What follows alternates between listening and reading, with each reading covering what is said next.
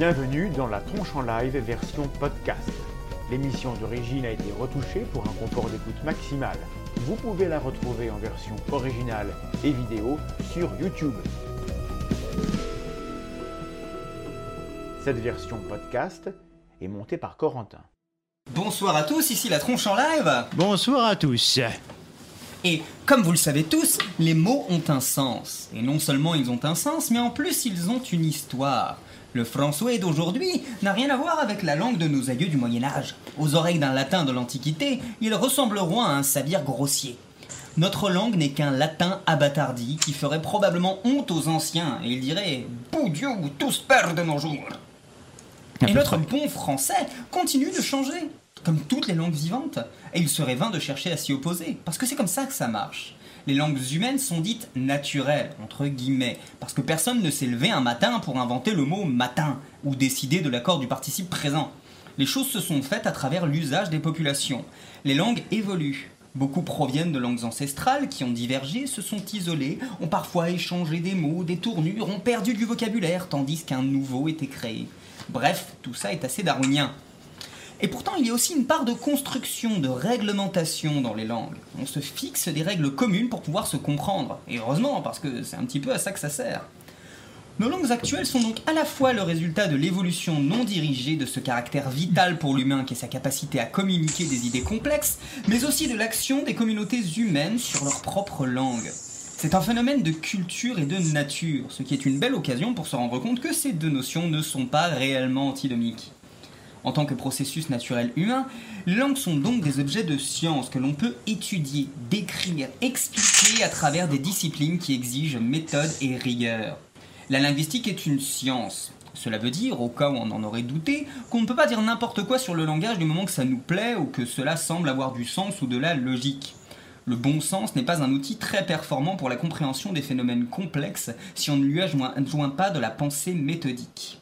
Et ce soir, nous allons nous intéresser à l'aspect darwinien ou non des langues humaines avec Montezuma, dont vous connaissez peut-être le travail de vidéaste vulgarisateur. Bonsoir Montezuma. Bonsoir Montezuma, Bonsoir. comment t'appelles-tu? Je, je m'appelle Montezuma. Et les trois personnes du fond qui ne te connaissent pas, qui ne savent pas que tu as une chaîne qui s'appelle Linguistiquer, euh, tu peux leur dire comment s'appelle ta chaîne? Eh ben, Linguisticae, comme tu, comme tu viens de le dire. euh, coup, twist. euh, voilà. Euh, donc c'est un mot latin. hein. Enfin, c'est un mot latin. C'est un mot euh, néo-latin, j'ai envie de dire, puisqu'on ne parlait pas de linguistique, euh, Eh oui. comment dire, à l'époque des latins. Et c'est une chaîne donc sur de la linguistique, plus particulièrement centrée sur de la sociolinguistique et sur de la linguistique historique. D'accord. Donc euh, tu, Voilà. tu parles des, expressions, tu parles de l'histoire des langues et de, et, et de la réforme de l'orthographe. hein, Oui, oui, bien sûr, voilà, parce que c'est de la sociolinguistique, euh, finalement, la réforme de l'orthographe, il y a beaucoup d'idées derrière à déconstruire, parce qu'il y a on entend beaucoup de choses, mais finalement, comme toutes les sciences sociales, euh, entre ce qu'une personne pense être la vérité et ce que la science sait de cette vérité, il peut y avoir quand même parfois un, fossé assez conséquent. Et euh, effectivement, moi, je linguistique historique, donc je prends sur, euh, sur des échelles de temps assez larges, ce qui fait que ce mon travail concerne surtout l'évolution, que ce soit des langues, des mots, des expressions, euh, des structures de phrases, de, de tout ce que tu veux, tout ce qui concerne le, langage et qui évolue finalement. Et voilà, c'est ça qui est intéressant. Et euh, on a pu en, en parler déjà personnellement quand on s'est croisés à, à plusieurs reprises. C'est le l'aspect naturel entre guillemets, parce que le mot naturel est, est toujours piégeux, et l'aspect darwinien du, du phénomène du, du- du langage et des langues. Parce que voilà, déjà il y a une différence entre langue et langage. Donc Oui. euh, je propose qu'on fasse une première partie où tu vas peut-être refaire des choses que tu as déjà faites sur ta chaîne, mais du coup il faut que le public puisse suivre, donc on va peut-être reprendre un peu des bases. Et alors déjà, c'est quoi le langage, s'il te plaît, Montezuma? Alors, il y, a- y y quand même plusieurs écoles de pensée, mais moi je vais rester très basique. Je vais prendre Ferdinand de Saussure, qui est considéré comme l'un des pères de la linguistique moderne. Mhm. Ferdinand de Saussure, en fait, euh, distingue trois éléments, qui sont le langage, la langue et la parole. Le langage, pour, pour lui, c'est la stru- c'est ce qu'on a en fait en nous, c'est inné. C'est toute la, c'est la capacité que chacun a en lui à, à communiquer, en fait. Donc Et la partie- langue n'est la que par- cette démonstration. Ouais. C'est la partie totalement naturelle, le langage. C'est ça, c'est quelque chose de biologique, euh, Mhm. si tu veux. En tout cas selon Saussure, c'est quelque chose de biologique, c'est inné, voilà, c'est là. Euh, bon après, tu, tu le développes ou tu le développes pas, ça c'est ton problème. Euh, la langue, par contre, c'est la démonstration de, de cette faculté euh, que tout le monde a. Donc la langue, euh, comment dire, elle peut être différente en fonction des individus, mais ce c'est toujours à chaque fois la démonstration du langage. Et la parole, c'est tout simplement la démonstration de la langue à l'oral. Le fait que quand, quand tu parles une langue, tu fais de la parole, tout simplement. C'est les énoncés, c'est ce qui est produit. D'accord. Donc euh, il n'y a pas de parole sans langue, il n'y a pas de langue sans langage. Et, en gros, euh, voilà, Mais- tout simplement. Et donc, euh, il y a ce qu'on appelle, le- enfin, je sais pas si on l'appelle comme ça, mais moi, c'est comme de mon regard de biologiste, c'est comme ça que j'appellerais. On a l'arbre phylogénétique des langues. Ça existe, ça? Oui. C'est toujours Oui, bien d'actualité sûr. Euh, D'actualité, c'est un peu plus, c'est un peu, c'est c'est un peu compliqué, mais euh, En gros, en- c'est un modèle qu'on utilise tout le temps et qu'on utilise. Enfin, moi, je l'utilise tout le temps aussi, hein, tout simplement parce que ça permet de, de malgré tout se rendre compte. Après, dans les faits, si jamais tu veux vraiment. euh, Alors, peut-être expliquer ce que c'est euh, quand même. euh, Voilà. enfin, c'est tout simple, c'est- con, mais euh, en gros, si jamais vous connaissez mon travail ou même si jamais vous, vous avez déjà vu un peu de comment dire des, des arbres de langue, tout simplement, c'est euh, une structure à laquelle on va avoir euh, un tronc, donc par exemple le latin. Et euh, on va avoir des, des branches qui, qui se diffusent. Plus on va, en fait, plus on va avancer dans le temps, plus on aura de branches. Donc le latin, par exemple, va se diviser entre, euh, euh, comment dire, une branche orientale, une branche occidentale, et le sarde un peu à part. Donc ça, ça fera une branche un peu seule. Puis ensuite, ces branches se divisent elles-mêmes, puis se redivisent elles-mêmes. Et à la fin, on a plein de petites branches. On a français, italien, espagnol, catalan, euh, occitan, euh, roumain, euh, euh, italien, etc. Et donc cette, cette structure, elle est donc ça permet de bien comprendre comment est-ce qu'on, à partir de plein de langues qui sont de la même famille, euh, on a une seule et même base. Voilà. Mhm. Euh, par contre, le problème que ça pose, c'est que euh, ben, il faudrait que pour cela les langues soient homogènes, et elles ne le sont pas. Et il faudrait qu'il y ait des limites nettes entre ces langues, et il n'y en a pas non plus. Euh, entre le latin, euh, comment dire, entre, le français et l'italien, par exemple, ben, euh, déjà entre le français et l'occitan, il y a des limites qui sont un peu floues, et tout simplement parce qu'il y y a une notion qui est très importante, c'est la notion de continuum. Oui. Euh, c'est un truc tout bête, hein, si jamais tu vas tout, si jamais tu te déplaces à chaque fois d'un village et que tu parles ta langue, ben, plus tu vas te déplacer de village en village, moins tu vas avoir tendance à être compris. Alors que dans, les, alors que dans le plus lointain des villages, euh, ben, lui, il aura absolument aucun problème à se comprendre avec, euh, avec les villages alentours, si tu veux. c'est ça. Ce qui fait qu'en fait, de ton point de vue personnel, tes voisins parlent à peu près de la même façon. Et euh, par contre, de la- du point de vue de ton voisin, lui, pareil, ses voisins parlent de la même façon, etc., etc. Et tu arrives en fait à, tu peux créer une chaîne en fait comme ça. Tu, passes- tu pars du nord de la France, tu peux aller dans le sud de l'Italie où tu te dis, ben, de- de- à la base, parce que maintenant on a, Oui, on a- maintenant, là, a standardisé c'est- les langues, voilà, c'est un peu plus compliqué. Uniformisé, donc euh, il y a des, des, des comment des, des disjoints. C'est Oui. beaucoup plus disjoint, parce que c'est plus uniformisé, donc du coup la, la- la différence lorsqu'elle arrive elle est beaucoup plus importante que alors que par le passé c'était un, un dégradé beaucoup plus beaucoup plus diffus. Alors déjà ça c'est un élément, mais ensuite il y a d'autres éléments. Tout simplement c'est que dans, dans une langue, tu as plusieurs registres, tu as, des sociolectes, donc Oui, c'est-à-dire que tu as des, des Alors, l'utilisation de la langue qui est propre à des groupes sociaux. sociolecte. Oui. Alors vas-y. Il était en train de le définir. Je sais, mais Voilà, il fallait que je répète le mot. Un sociolecte. Un sociolecte. Un sociolecte, c'est la façon, c'est l'utilisation euh, de la langue pour un groupe social déterminé. Cette utilisation, ça peut être, euh, elle peut se distinguer sur plusieurs éléments, que ce soit phonétique, euh, donc euh, la façon de prononcer les mots, euh, la façon d'utiliser les mots, les mots que tu utilises, si jamais t'empruntes ou pas. un truc tout bête, hein, si jamais vous faites vous avez un métier, voilà, vous êtes dans un corps de métier, vous travaillez dans l'hôtellerie par exemple. Eh ben, il y a énormément de mots que ben, seuls les gens qui travaillent dans l'hôtellerie connaissent. Et ça, ce sera le sociolecte de l'hôtellerie, par exemple. En, Et- gros, en gros, c'est comme jargon? Oui, oui, mais ça, ça c'est encore plus large. C'est encore plus large. Le jargon, c'est vraiment souvent, comment dire, destiné à des métiers. Un sociolecte, ça peut être tout simplement le- la langue des banlieues, par exemple.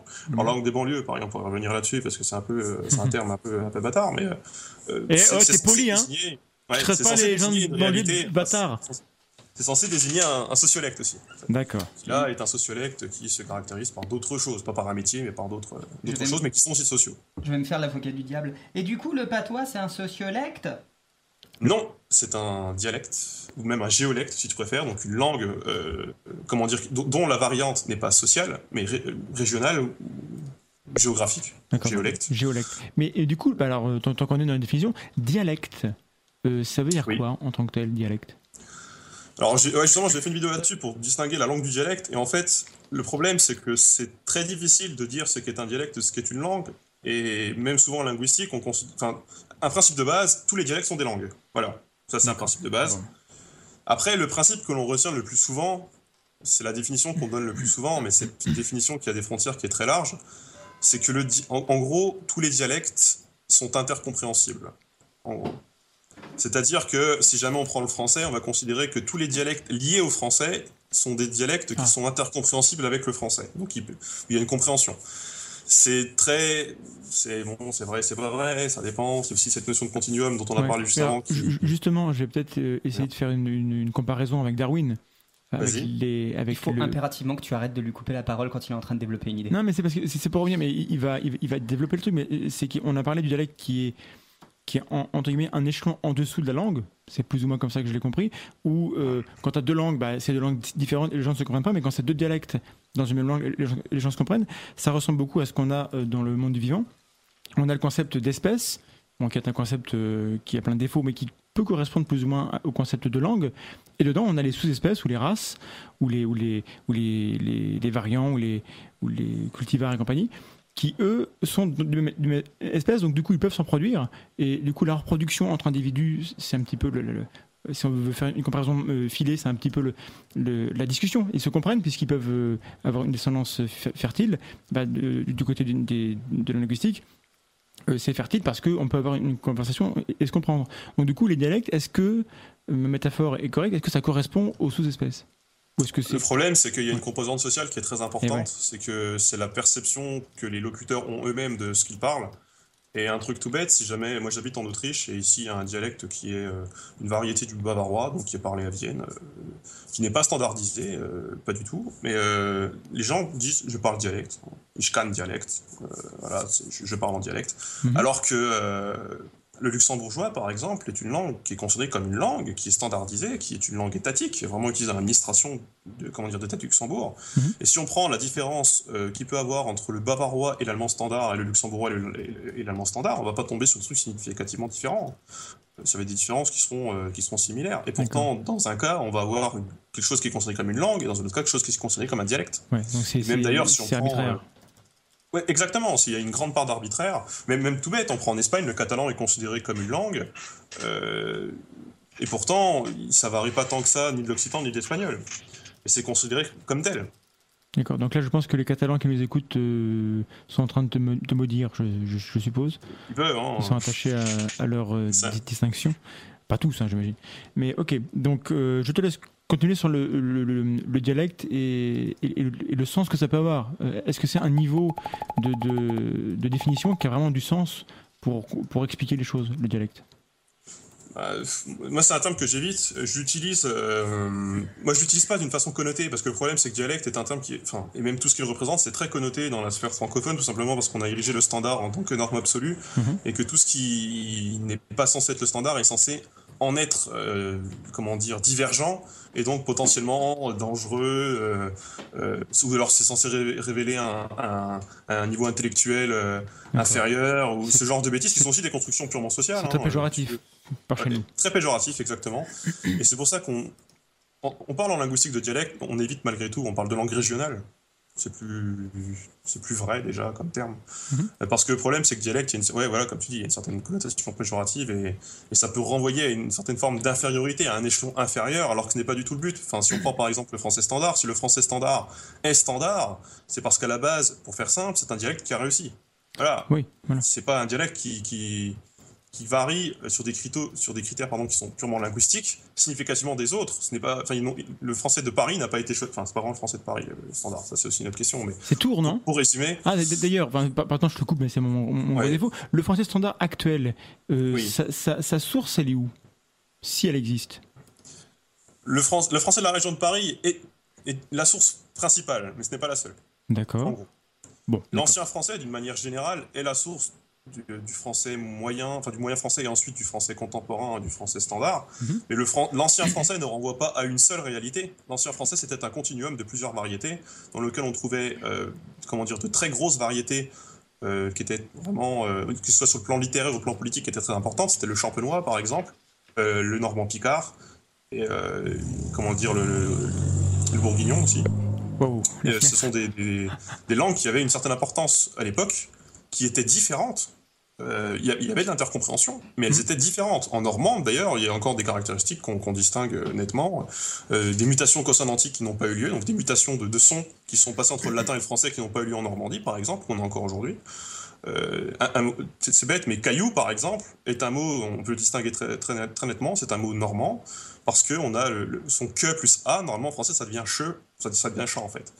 Euh, puisqu'il y a la ligne de, la ligne de Jaurès, qui est une, ce qu'on appelle un isoglosse, donc une zone, euh, une zone qui distingue en fait euh, Tu vas- tu vas comment vite, dire, hein, deux, particularités, Ouais, ouais, vas-y. deux particularités phonétiques, c'est ce qu'on appelle un isoglosse. Et la Normandie est située au-delà d'un d'eux. Alors attends, un, un, un isoglosse, c'est une ligne imaginaire géographique Ouais, qui sépare deux zones, hein, c'est ça? C'est ça, exactement. Et la Normandie, euh, par exemple, euh, on le distingue. Le mot caillou, par exemple, est typiquement normand, parce qu'en en ancien- en français, on devrait avoir le mot chaillou, par exemple. D'accord. Parce que euh, c'est la variété de Paris, c'est c'est- c'est la- c'est ce qu'on aurait dû avoir. En somme, la- pour reprendre l'exemple un petit peu de la biologie, le- comment- le- le- le- la langue de base de différents dialectes, comme pour l'ancêtre commun, c'est un objet artificiel qui n'existe pas véritablement. Bien sûr, clairement. Oui, on, avait toute une, toute une, une- une collection de galaxies de, de parler, et puis euh, ça a percolé dans le temps, et puis on, on- on en garde quelque chose qui, euh, bah, qui évolue, quoi. Mais qui Bien sûr, pas et, fixé. et ça donne même. euh, alors, un truc qu'on ne verra, corrige-moi, mais qu'on ne verra pas forcément dans le vivant, c'est tout simplement le phénomène de doublet, où t'as- tu vas avoir deux mots qui ont la- exactement la même source, mais qui sont passés par deux, par deux parlers différents, par deux langues différentes, ou par deux dialectes différents, Mhm. et qui se retrouvent dans la même langue. En Ah. français, par exemple, chaise et chair, et même cathédrale, ce sont trois mots qui ont exactement la même source euh, étymologique. Ils, viennent, ils dérivent du même mot, qui est cathédrale en latin, qui veut dire chaise. Mais ils sont Et ils sont juste passés par trois chemins différents. Ça, voilà. Bah, en- dans le vivant, on, on a la même chose au niveau, au niveau des gènes, en fait. Puisque si l'espèce, c'est la langue, bah, les mots, c'est les gènes, plus ou moins. Enfin, euh, comparaison n'est pas raison, donc métaphore est toujours limitée, mais si on, on- on tente là, et on sait que la plupart de nos gènes sont des doublons. Donc, euh, à un moment donné, on a une, une dupli- une duplication du, du- du génome. On a le gène euh, initial qui continue à avoir sa fonction, et le deuxième qui, qui est- qui est le doublon, sur lequel il n'y a pas de pression sélective pour sa fonction actuelle. Du coup, il peut muter autant qu'il veut, et puis un jour, il, il acquiert une nouvelle fonction, ou pas. Euh, donc, ça ressemble. similaire pour les mots. les- les- comment dire, il la, la réanalyse. Donc on réanalyse tel mot parce qu'il est trop proche d'un autre pour lui donner un sens un peu plus précis ou un sens un peu différent. Ça ressemble pour éviter d'avoir un doublon. Il y a un truc qu'on n'a pas fait, parce qu'on est parti tout de suite dans des considérations assez compliquées. Ça pourrait être bien de définir ce que c'est qu'une langue. On l'a dit un peu. Là mais- aussi, c'est. Bah, on l'a on l'a plus ou moins défini juste avant. euh, Parce qu'on on pose des questions justement sur ce qu'est une langue et ce qui définit une langue. Je vais, je vais tenter un truc et puis tu vas me corriger pour, pour, pour dire mieux. Une langue, pour moi, c'est c'est un, un- un espace de, de communication dans lequel tous les locuteurs se comprennent. Et puis, euh, donc, il y, a- il y a des bords diffus, mais en en gros, c'est un ensemble de gens qui parlent, quelque, enfin, qui ont un mode de communication et lorsqu'ils parlent, ben, ils se comprennent. C'est ça, oui, voilà, c'est tout simplement. euh, euh, comment dire, un ensemble de codes communs en fait. hein, euh, Ensemble de signes, ouais. Voilà, c'est. Et, et les- locuteurs, comment dire, de, de- de la langue euh, s'identifient en tant que tels, hein, s'identifient comme faisant partie d'une même communauté linguistique. Ça aussi, c'est très important. Oui. Euh, Ça, on n'a pas ça pour le coup dans, du, côté de la biologie, puisqu'on n'a pas des gens qui vont se revendiquer d'être un, un tardigrade ou un ratopnu, par exemple. C'est, hein, comme comme ça, je l'ai fait. Je l'ai fait. C'est moi qui l'ai fait. Et ça, ça peut- c'est une question très intéressante parce que ça peut être très compliqué et la, et la- et la composante sociale ici est, est fondamentale parce que si jamais on prend les Balkans, euh, si on prend la différence entre le macédonien et le et comment dirait le bulgare en linguistique, on parle de diasystème parce que c'est un système linguistique composé de plusieurs langues, alors que euh, juste pour des considérations qui sont à la base politiques, hein, euh, la différence entre le macédonien et le bulgare, elle est, elle est vraiment Mais- infime. hein. Tu m'as, parlé d'un, truc, enfin, on va arrêter plus tard, mais euh, tu m'as parlé d'un, de la Grèce. Moi, ça m'a, m'a étonné. Comme quoi, explique le, le- les, il y a eu plus- plusieurs langues pendant longtemps dans le pays. Ah oui, c'est un phénomène qui s'appelle euh, la diglossie, euh, c'est-à-dire un- un- un- c'est une situation où on se retrouve avec deux langues dans un même pays. Alors une diglossie peut en avoir de plusieurs types. En Belgique, il y a une diglossie parce que de facto, il y a des communautés linguistiques différentes. Il y a les flamands et, et des, et des wallons. Donc les premiers parlent néerlandais et les seconds parlent, parlent français. En gros, hein, pour faire simple. Mhm. Euh, en Grèce, c'était un autre type puisque les deux langues étaient de langue grecque. C'est tout simplement que le standard, en fait, qui était donc le grec katharevousa, était une forme très artificielle du grec, très normée, très standardisée, euh, et très purifiée en fait. En fait, euh, ça veut dire pur, c'est purifié en fait, Classe. nettoyé en fait. Et donc. c'est tout simplement, on avait dit, bah tiens tout ça c'est étranger, on le vire, puis tiens tout ça en grec ancien c'était quand même vachement à la classe, viens vas-y on va le remettre dans la langue. Donc du coup ils avaient une langue qui était entre guillemets très pure, euh, qui renvoyait à comment dire à l'époque classique, qui renvoyait à l'époque euh, à la grande époque de la Grèce. Euh, le problème, c'est que ben il y avait une deuxième autre langue qui était le grec démotiki, le grec populaire, le grec du peuple, qui celui-là était vraiment le grec actuel, le grec euh, comment dire euh, Vivant. le grec de ce- voilà vivant de son époque était parlé par la majorité. Le problème, c'est que cette langue pure, bah, personne la comprenait en fait. Et c'était la langue officielle jusqu'en 1973 1976, je suis, suis plus sûr de la date, jusqu'à la fin de la dictature en, en Grèce. C'est fou. Euh, on avait des situations qui étaient invraisemblables, puisqu'on avait une langue officielle que personne ne comprenait, qui était une forme purifiée du grec, euh, à tel point qu'on avait besoin euh, parfois de faire venir des traducteurs quand il y avait des procès ou quand il y avait des, comment dire, des, interactions en gros entre, entre l'administration et, et, le peuple, tout simplement parce que les premiers et les deuxièmes parlaient une langue qui était devenue différente. le, le, phénomène de diglossie est un phénomène qui est très intéressant parce que c'est un phénomène qui nous, qui nous comment dire, qui nous guette de près en France, puisque à force de vouloir avoir une langue euh, très standardisé et très normé, puisqu'on a en français la langue la plus standardisée d'Europe. C'est en fait, c'est ah, quelque chose qui a été dans la littérature, parce qu'on est vraiment, c'est issu d'une tradition, d'une histoire, mais on a la langue la plus standardisée qui soit. Et ça, on, en parlera dans la deuxième partie, je pense, de, cet aspect euh, standardisé, langue euh, naturelle, mais en même temps pas si naturelle que ça. C'est ça. Et du coup, en fait, le problème, c'est que si jamais on continue à s'obstiner euh, à, refuser que la langue évolue, ben la langue elle évoluera quand même. C'est juste que ben, la langue officielle, ben, plus personne la comprendra. Et au bout d'un moment, bah, de toute façon, euh, on voit toujours ça, parce que c'était aussi pareil dans l'Empire latin, hein, euh, enfin dans l'Empire romain. Le, latin, euh, bah, le latin officiel, il, est resté figé, alors que le latin populaire, pendant ce temps-là, il a pris la tangente, hein, parce que l'Empire romain, ça a quand même duré pas loin de 1000 ans, donc forcément, entre le début et la fin, linguistiquement, il y a quand même de très grosses différences. même dans le standard. Hein. Le standard, pour lui, il est toujours resté pur, mais en fait, il a quand même inconsciemment un peu évolué. Imperceptiblement, oui, il s'est pas rendu compte que de, génération en génération, on a, on a accepté des petits changements qui, qui, qui mangeaient pas de pain, quoi. Ce qui fait que, ben, à la fin, ben, qui c'est qui gagne? Ben, La langue du peuple, parce que quand même le but premier de la langue, c'est de communiquer, et que si jamais tu empêches la communication, ben, tu vas essayer de retrouver vers un... Donc la, linguistique, en fait, c'est un, domaine dans lequel le peuple gagne toujours. Souvent, en tout cas. Souvent. Parce qu'il peut aussi très bien perdre sa langue. Hein. C'est aussi, ah. aussi, une composante qu'il ne faut pas négliger. Euh, Alors, est-ce que tu as un, exemple de, peuple qui a perdu sa langue? Pour des raisons purement sociales, ils sont mis au latin et ils ont perdu leur langue. Oui. C'est tout bête. Hein. Bon, ça, ça a duré un peu de temps, ça a duré, quelques, ça a duré 5 siècles environ, peut-être 6 siècles, on ne sait pas trop exactement. Mais à la fin, euh, en tout cas, bah, c'est le latin qui. Le latin, il dit, bah non, socialement, c'est quand même vachement mieux. Donc, euh, Et c'est pas forcément très grave, c'est pas forcément quelque chose qu'il faut, euh, sur lequel il faut s'apitoyer, c'est pas quelque chose qu'il faut, c'est pas forcément quelque chose de bien ou de mauvais, c'est quelque chose, voilà, c'est un fait, c'est tout. Oui, parce que, enfin, le, en, langue, hein. en langue comme dans le, les sciences du vivant, le destin d'une langue et d'une espèce, c'est la disparition. Oui, de la, toute la norme, c'est l'extinction. Voilà, mais euh, toutes les espèces actuelles euh, sont amenées à, s'éteindre et à être remplacées par d'autres. Euh, et bah, c'est le cours des choses. On ne peut pas aller contre ça. Et justement, même dans la langue, tu renouvelles énormément ton stock de mots, ce qui fait qu'une langue est méconnaissable 5000 ans plus tard. Hein. Tu ne peux juste pas savoir d'où elle vient. Hein. Donc j'aimerais bien qu'on revienne dans, 5000 ans pour écouter l'émission, voir si on, la comprend toujours.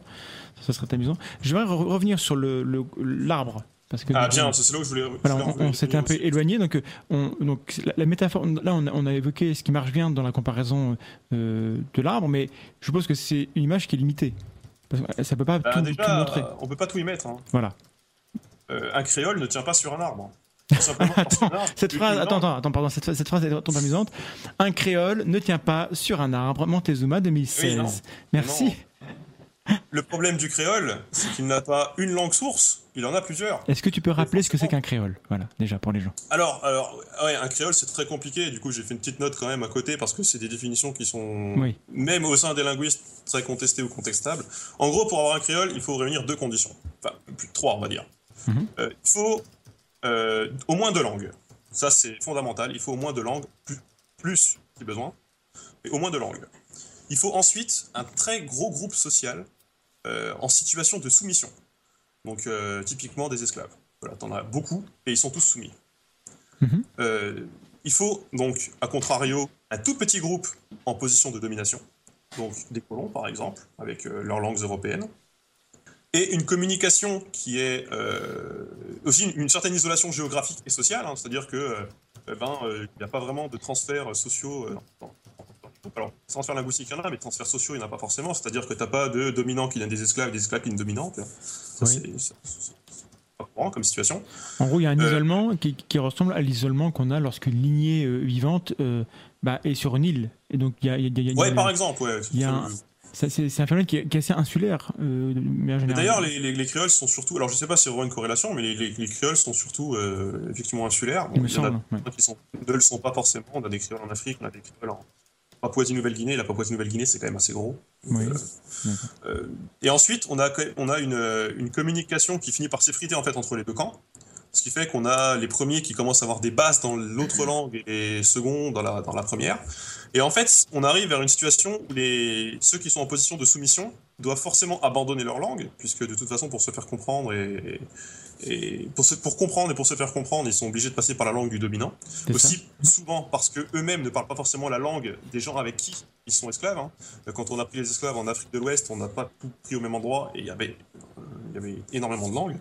Et ce qui fait que sur, une autre caractéristique du créole, c'est que c'est un, processus de création qui est extrêmement rapide. On parle de changement linguistique brutal, puisque ça, ça prend moins de deux générations. Ça prend euh, un quart de siècle, 25 ans. Ok. On a un. Donc on a une langue qui finalement est issue euh, de deux ou plusieurs langues, dans des situations qui sont socialement, euh, historiquement même, et peut-être même géographiquement très particulières, et qui conduisent en fait, donc là dans le cas des esclaves par exemple, ils ont pris énormément le lexique français, si on prend le, code d'Haïti, par exemple, du euh, le, lexique du français, parce que ben, c'était la langue du dominant et qu'il fallait bien comprendre les mots qu'ils nous donnaient et puis se faire comprendre. Par contre, la structure grammaticale qui reste en dessous, la plupart du temps, cette structure grammaticale, il y a énormément d'éléments qui sont pris de la langue, euh, comment dire, des, esclaves à la base. Et c'est pour ça qu'on arrive à des, le créole d'Haïti, les mots peuvent. On, reconnaît les mots, les mots sonnent très français et on arrive à peu près à voir d'où ils viennent. Et au niveau de la, grammaire et de la structure, c'est hyper dépaysant, tout simplement parce que ce n'est pas la structure sous-jacente n'est pas une structure européenne, n'est pas une structure indo-européenne, c'est une structure. Euh, alors je ne sais pas exactement de quelle région ça doit venir, mais ça doit être des langues nigéro-congolaises, donc, euh, comment dire, des langues d'Afrique subsaharienne. En gros, euh, il n'y a, pas que cette famille de langues, mais c'est euh, une des principales euh, là-bas. Et c'est un le problème, effectivement, deux ou trois langues avec des conditions sociales particulières, bah, comment est-ce que tu veux mettre ça sur un arbre?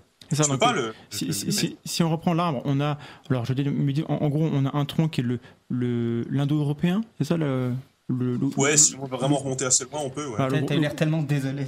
L'indo-européen, c'est bien Non, ça mais le, le, gros tronc qui, qui va vers, là où nous, euh, nous on se situe en, Europe et, et, compagnie. Ouais, c'est l'indo-européen.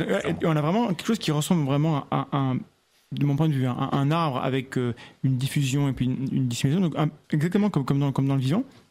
Et on a ces, créoles-là qui, pour le coup, sont deux branches éloignées qui viennent se coller et qui euh, euh, produisent des petites radicelles l'une avec l'autre et voilà, qui, qui bibochent un peu. Euh. Donc, du coup, ça ressemble plus à un arbre. Bah, déjà, ça ressemble plus à un arbre, et surtout, comment est-ce que tu veux montrer, avec deux branches souvent qui ont la même taille, comment est-ce que tu veux montrer qu'une langue, enfin, quelle langue a servi de substrat et quelle langue a servi de superstrat? Donc, j'ai vu expliquer ces termes. Substrat, c'est la langue dominée, c'est la langue du dessous, c'est la langue qui va s'effacer mais qui va laisser des traces. Mhm. Et la langue de superstra, au contraire, c'est la langue minoritaire, mais qui est la langue de domination, et qui, elle, va imposer, euh, comment dire, certaines formes, euh, etc. Euh, comment est-ce que tu veux mettre ça sur un arbre, tu vois? Comment est-ce que tu peux dire laquelle était la langue de domination et laquelle était la langue de, de soumission? Mais du coup, pour revenir sur, sur la, comparaison avec Darwin, on a quand même des phénomènes qui ressemblent à ça dans, le vivant, plus ou moins. Alors, euh, pas tellement à, l'échelle des espèces que nous on connaît, la mégafaune et la mégaflore, mais on a beaucoup de, diffusion de, gènes au niveau des, espèces unicellulaires. Et on a et, les, virus sont des vecteurs très importants qui vont piquer un gène d'un côté et le coller euh, ailleurs. Donc, on a parfois des familles euh, séparés d'organismes qui vont avoir entre eux beaucoup beaucoup d'échanges sans jamais se reproduire ensemble. Donc, mais euh, donc est-ce que là, ce serait pas une situation qui serait proche de l'emprunt plutôt Peut-être, mais pour dire qu'on a aussi dans, le vivant, on, a la limite, l'arbre du vivant n'est pas un arbre, c'est un réseau. Oui, bien sûr. Et, l'arbre des langues, de la même manière, c'est pas un arbre non plus, c'est aussi plutôt un réseau, je crois. Et alors, il y a plusieurs théories qui ont été faites, notamment euh, la théorie des vagues. Bon, ça, la théorie des vagues, c'est pas vraiment censé remplacer l'arbre des langues, mais ça explique comment, en fait, une langue n'est pas homogène et comment une innovation à un point donné va se diffuser dans la, dans, la langue en, entier, en fait. D'accord. Euh, et comment, justement, plusieurs innovations à plusieurs points différents peuvent se rencontrer, à quel endroit elles se rencontrent, et est-ce que c'est là que ça sert de standard ou pas? La théorie des vagues, c'est quelque chose qui est assez compliqué, c'est que c'est quelque chose qui est, qui, est, qui est, intéressant, mais qui ne remplace pas du tout la, la, théorie de l'arbre phylogénétique, Stammbaum théorie. Voilà, en allemand, c'est plus facile, Stammbaum. Oui, bah oui.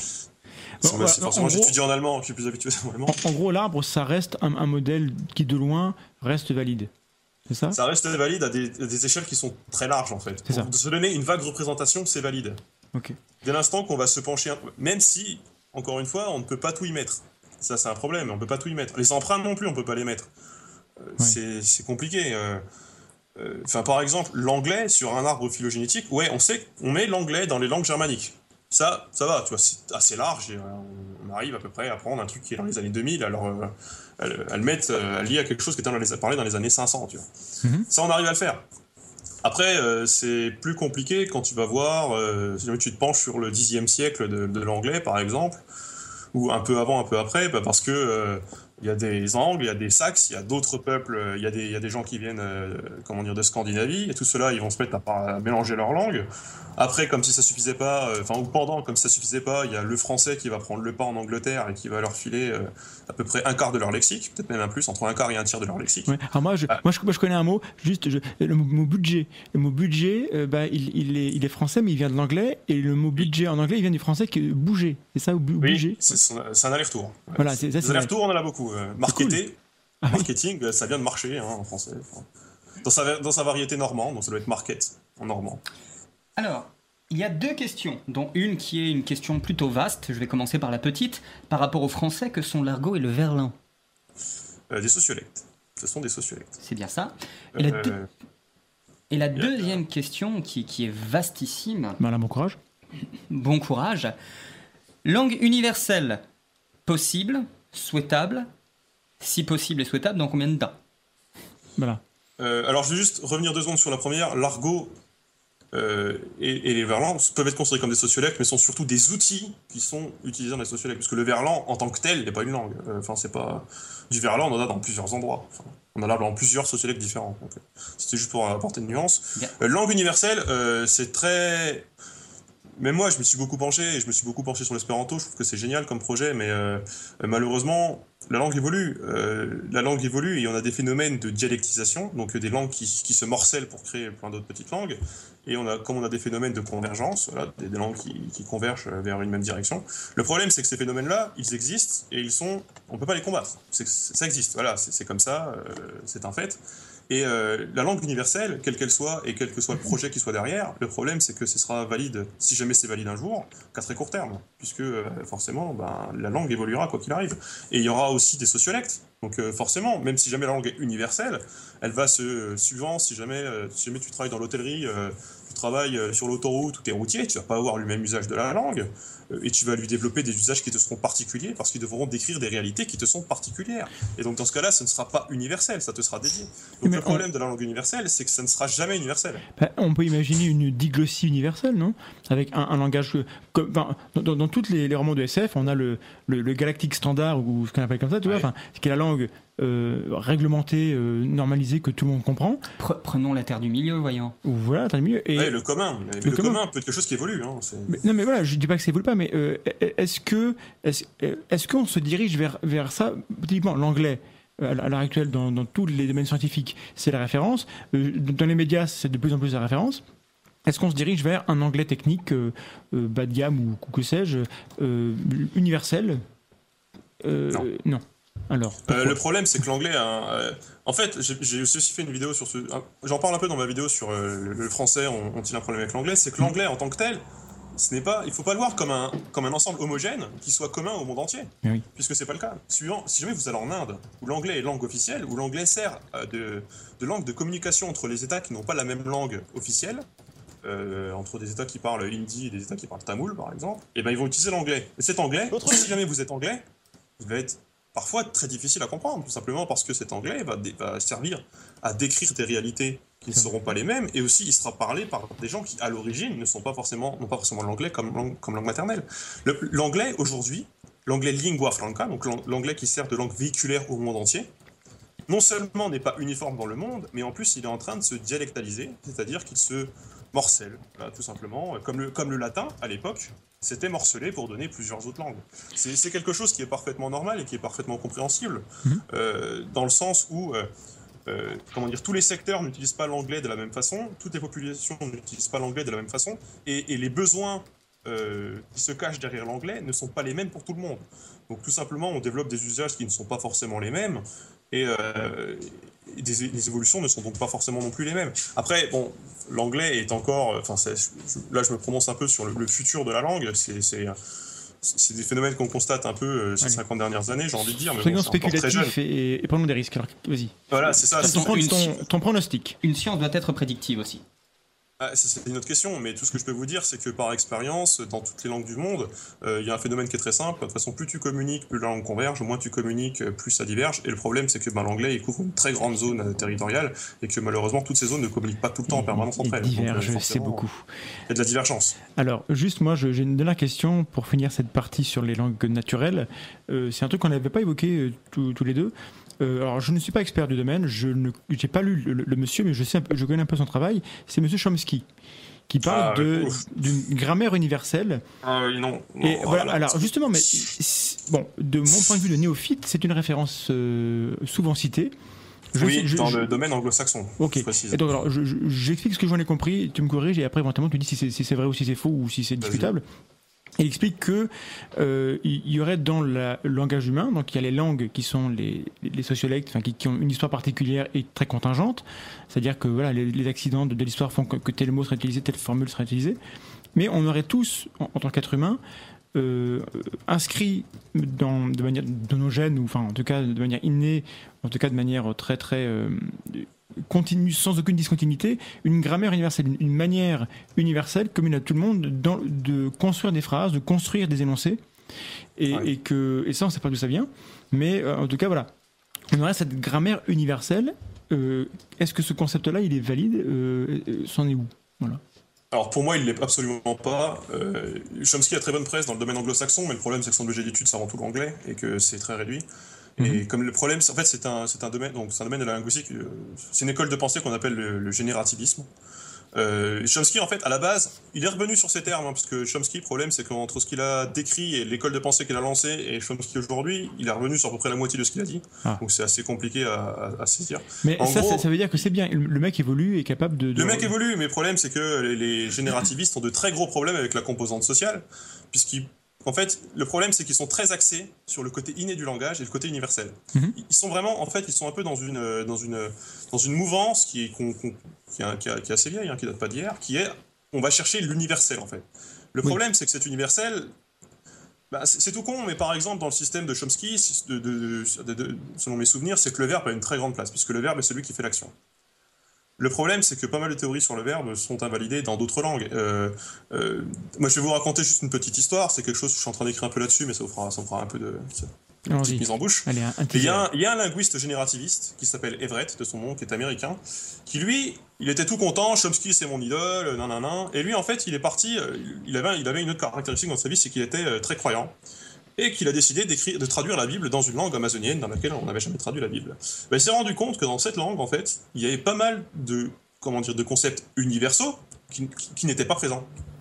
Et du coup, parce qu'eux n'en avaient pas besoin, en fait. Dans leur langue de tous les jours, ils n'en avaient pas besoin. Et justement, l'étude de- des systèmes linguistiques qui servent à de très petites communautés, c'est justement, ça nous permet, parce que, enfin, là où c'est bien, c'est que, bah, comme ils sont assez isolés, ben, ils n'ont pas eu très peu d'influence de, de l'extérieur, et du coup, forcément, bah, il Mhm. y a beaucoup de choses qui n'existent pas. C'est un truc tout con. Euh, selon les générativistes, donc selon Chomsky, son école de pensée, la récursivité est innée. Alors, la récursivité, c'est la, le fait de pouvoir en gros enchasser des, des- des- des éléments dans d'autres éléments. Euh, une subordonnée, c'est un, c'est de la récursivité, par exemple. C'est les, le fait c'est les de- systèmes qui, s'auto-référencent. Donc c'est une phrase. C'est ça, des systèmes qui s'auto-référencent, exactement. Selon lui, c'était inné, c'était dans le langage, ça ne pouvait pas être autrement. Manque de bol, Everett, il se pointe chez les Pirarans, là, en plein milieu de l'Amazonie, et ben qu'est-ce qu'il y a? Pas de récursivité. Ça n'existe pas. D'accord. Ça en fout quand même un sacré coup à l'universel, tu vois. Et le problème, c'est que non, ils ne reviennent pas disant Ah oui, non, du coup, on s'est gouré, c'est pas universel. Non, ils rajoutent des exceptions à la règle qui- qui- qu'ils maintiennent comme étant universelle. Le problème, c'est que quelque chose d'universel qui est conditionné par. euh, Enfin, une règle universelle conditionnée par 30 pages d'exceptions, c'est loin d'être universel. Ça dépend. Enfin, euh, je, je me fais l'avocat. Je ne connais pas le sujet, hein, de- le- Ouais. mais on peut imaginer encore une fois, je fais une comparaison avec le, vivant, qu'on peut poser euh, quelque chose qui serait universel parce qu'il dérive d'un ancêtre commun. Donc universel. C'est l'hypothèse. Universel parce que l'ancêtre commun à tous, les, à tous les humains avait, avait un, un panel de, de, caractéristiques, et donc on considère que c'est ça qui est universel chez l'humain. Bon, a priori, c'est pas stupide. Et on peut imaginer que, euh, en tout cas dans le vivant, on a parfois des pertes de caractère. On peut avoir une lignée qui, parce qu'elle n'a pas l'usage de tel ou tel caractère, va, perdre l'usage de ses yeux parce qu'elle vit dans le noir. On peut imaginer qu'un peuple, euh, dans, sa manière de, communiquer, bah, n'ait pas utilisé tel ou tel concept et du coup les concepts se soient éteints. Enfin, je, c'est pas stupide de le dire. Est-ce que ça, euh, selon toi, c'est une réponse valide ou pas du tout? Alors là où elle ne l'est pas, c'est que tout simplement, euh, alors je vais prendre un autre exemple, c'est simplement la faculté de compter chez les pyrans. Les pyrans sont incapables de compter tout simplement parce que les chiffres n'existent pas et la, tout ce qui est numéral n'existe pas, la quantité n'existe pas dans leur langue, ce qui pareil est censé être un universel. Mais tout simplement, ils ont essayé de leur enseigner euh, comment dire la quantité et, euh, la notion de quantité en passant par le portugais. Ils étaient absolument incapables de, comment dire d'appréhender ce concept. Alors que si c'était universel et si jamais c'était en toi, ben, théoriquement tu devrais pouvoir réactiver cette zone. Tu vois. Les Portugais plaident non coupables. et, comment dire, et non seulement les pyrans avaient du mal, mais non seulement en plus ils voulaient pas, tu vois. Ils voulaient pas, parce que socialement, et là pareil, il y avait une composante sociale qui était très importante, mhm. et le générativisme ne prend absolument pas en compte la composante sociale, qui pour moi est fondamentale, puisque la langue est un fait social. Euh, les pyrans disaient, bah, nous, pour la paix dans la communauté, c'est mieux si on sait pas compter, comme ça quand on, quand on, euh, quand on fait du commerce, on sait pas si on se fait truander, tu vois. Donc c'est quand même vachement mieux pour s'entendre avec les copains, parce que si jamais tu es en train de compter et que tu te dis bah machin il m'a niqué, bah ça va être vachement moins bien si tu veux que si jamais tu sais pas compter puis que tu te dis bah non c'est équivalent, je suis content de mon, je suis content de mon affaire, un sens, je suis content de la sienne. C'est peut-être un, social. un nouveau modèle de, société où on ne compte plus les choses, juste on, prend ce dont on a besoin et, on, sans compter. Ça serait euh, hein, à creuser comme idée. En gros, ils ont seulement deux choses pour pouvoir compter. Ils ont gros et petit, en gros. Ça rappelle les trolls chez. Euh, chez... C'est différent, mais de ouf. Hein. Surtout que Everett, il est reparti. Euh, mais ah. Everett, là, quand il est reparti, non seulement il est reparti en disant Chomsky dit que de la merde, mais il est reparti aussi en étant athée parce que les mecs étaient impossibles à se faire convertir. Ils voulaient pas. Ah oui, ah bah c'est. Ah, le Mighty Win, bordel de merde La grosse évolution cognitive T'es sympa avec Jésus, mais bon, toi on t'aime bien, mais bon, Jésus, tu commences à nous les casser avec, parce que bon, on le connaît pas le bonhomme, et puis bah, tant mieux s'il a fait ça dans sa vie, nous on n'a pas besoin de son histoire, que ce qu'on s'en rend. Mais c'est, entre guillemets, une belle histoire, quelqu'un qui vient avec des certitudes et qui repart complètement transformé. Ouais, et du coup, il est reparti sans sa famille, parce que sa femme était très croyante et qu'elle pouvait pas supporter d'avoir un mari athée. ah bah oui, c'est quelle époque? Euh, ah, c'est récent, c'est les années 80, ça. Les années 80, 70. Bordel. Bon, euh, on, va faire la pause maintenant.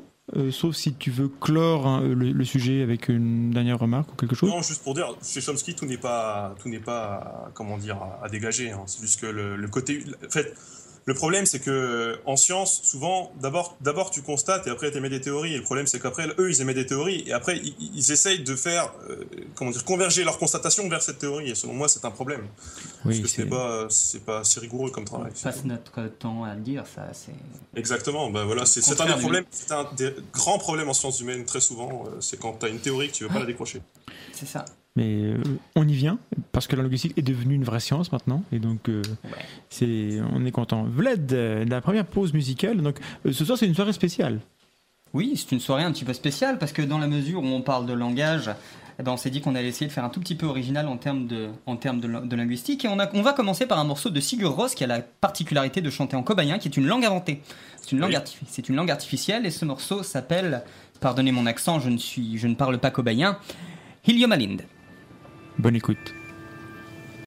Dans le terme universel, des choses qui sont peut-être un petit peu plus molles qu'un universel absolu, et, euh, comprendre que on parle de phénomènes qui sont historiques, qui sont diachroniques, et donc il peut y avoir des pertes et des gains de, choses ou des transformations, et donc l'universalité, c'est, va être compliqué à, mettre en, même celle-ci, ça sera compliqué à voir. Par contre, je suis étonné qu'il y ait si peu d'éléments qu'on trouve partout, en fait. Et oui, et tu bah, parlais, tu parlais de, juste du, haut et du bas comme lié au, bien et au mal.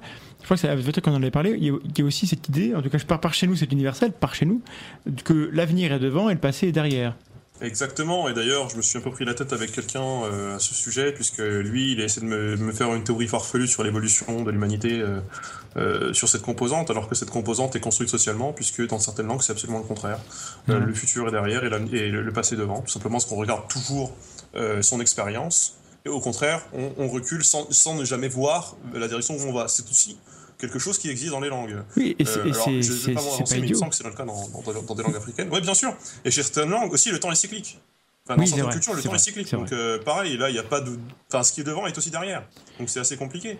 Et même, et là, c'est aussi quelque chose de très important, le futur, qui nous, en français, on considère ça comme absolument fondamental, comme absolument, euh, comment dire, indispensable à la langue. Dans beaucoup de langues, il n'y a pas de futur. Enfin, c'est très. En indo-européen, il n'y avait pas de futur d'ailleurs. En allemand, euh, le- le- toutes les langues germaniques, le futur est une construction qui est récente. Oui. Euh, regardez, euh, en anglais, c'est avec un auxi- qui est l'auxiliaire will, qui est d'abord l'auxiliaire de la volonté. En allemand, c'est avec l'auxiliaire werden, qui veut dire de.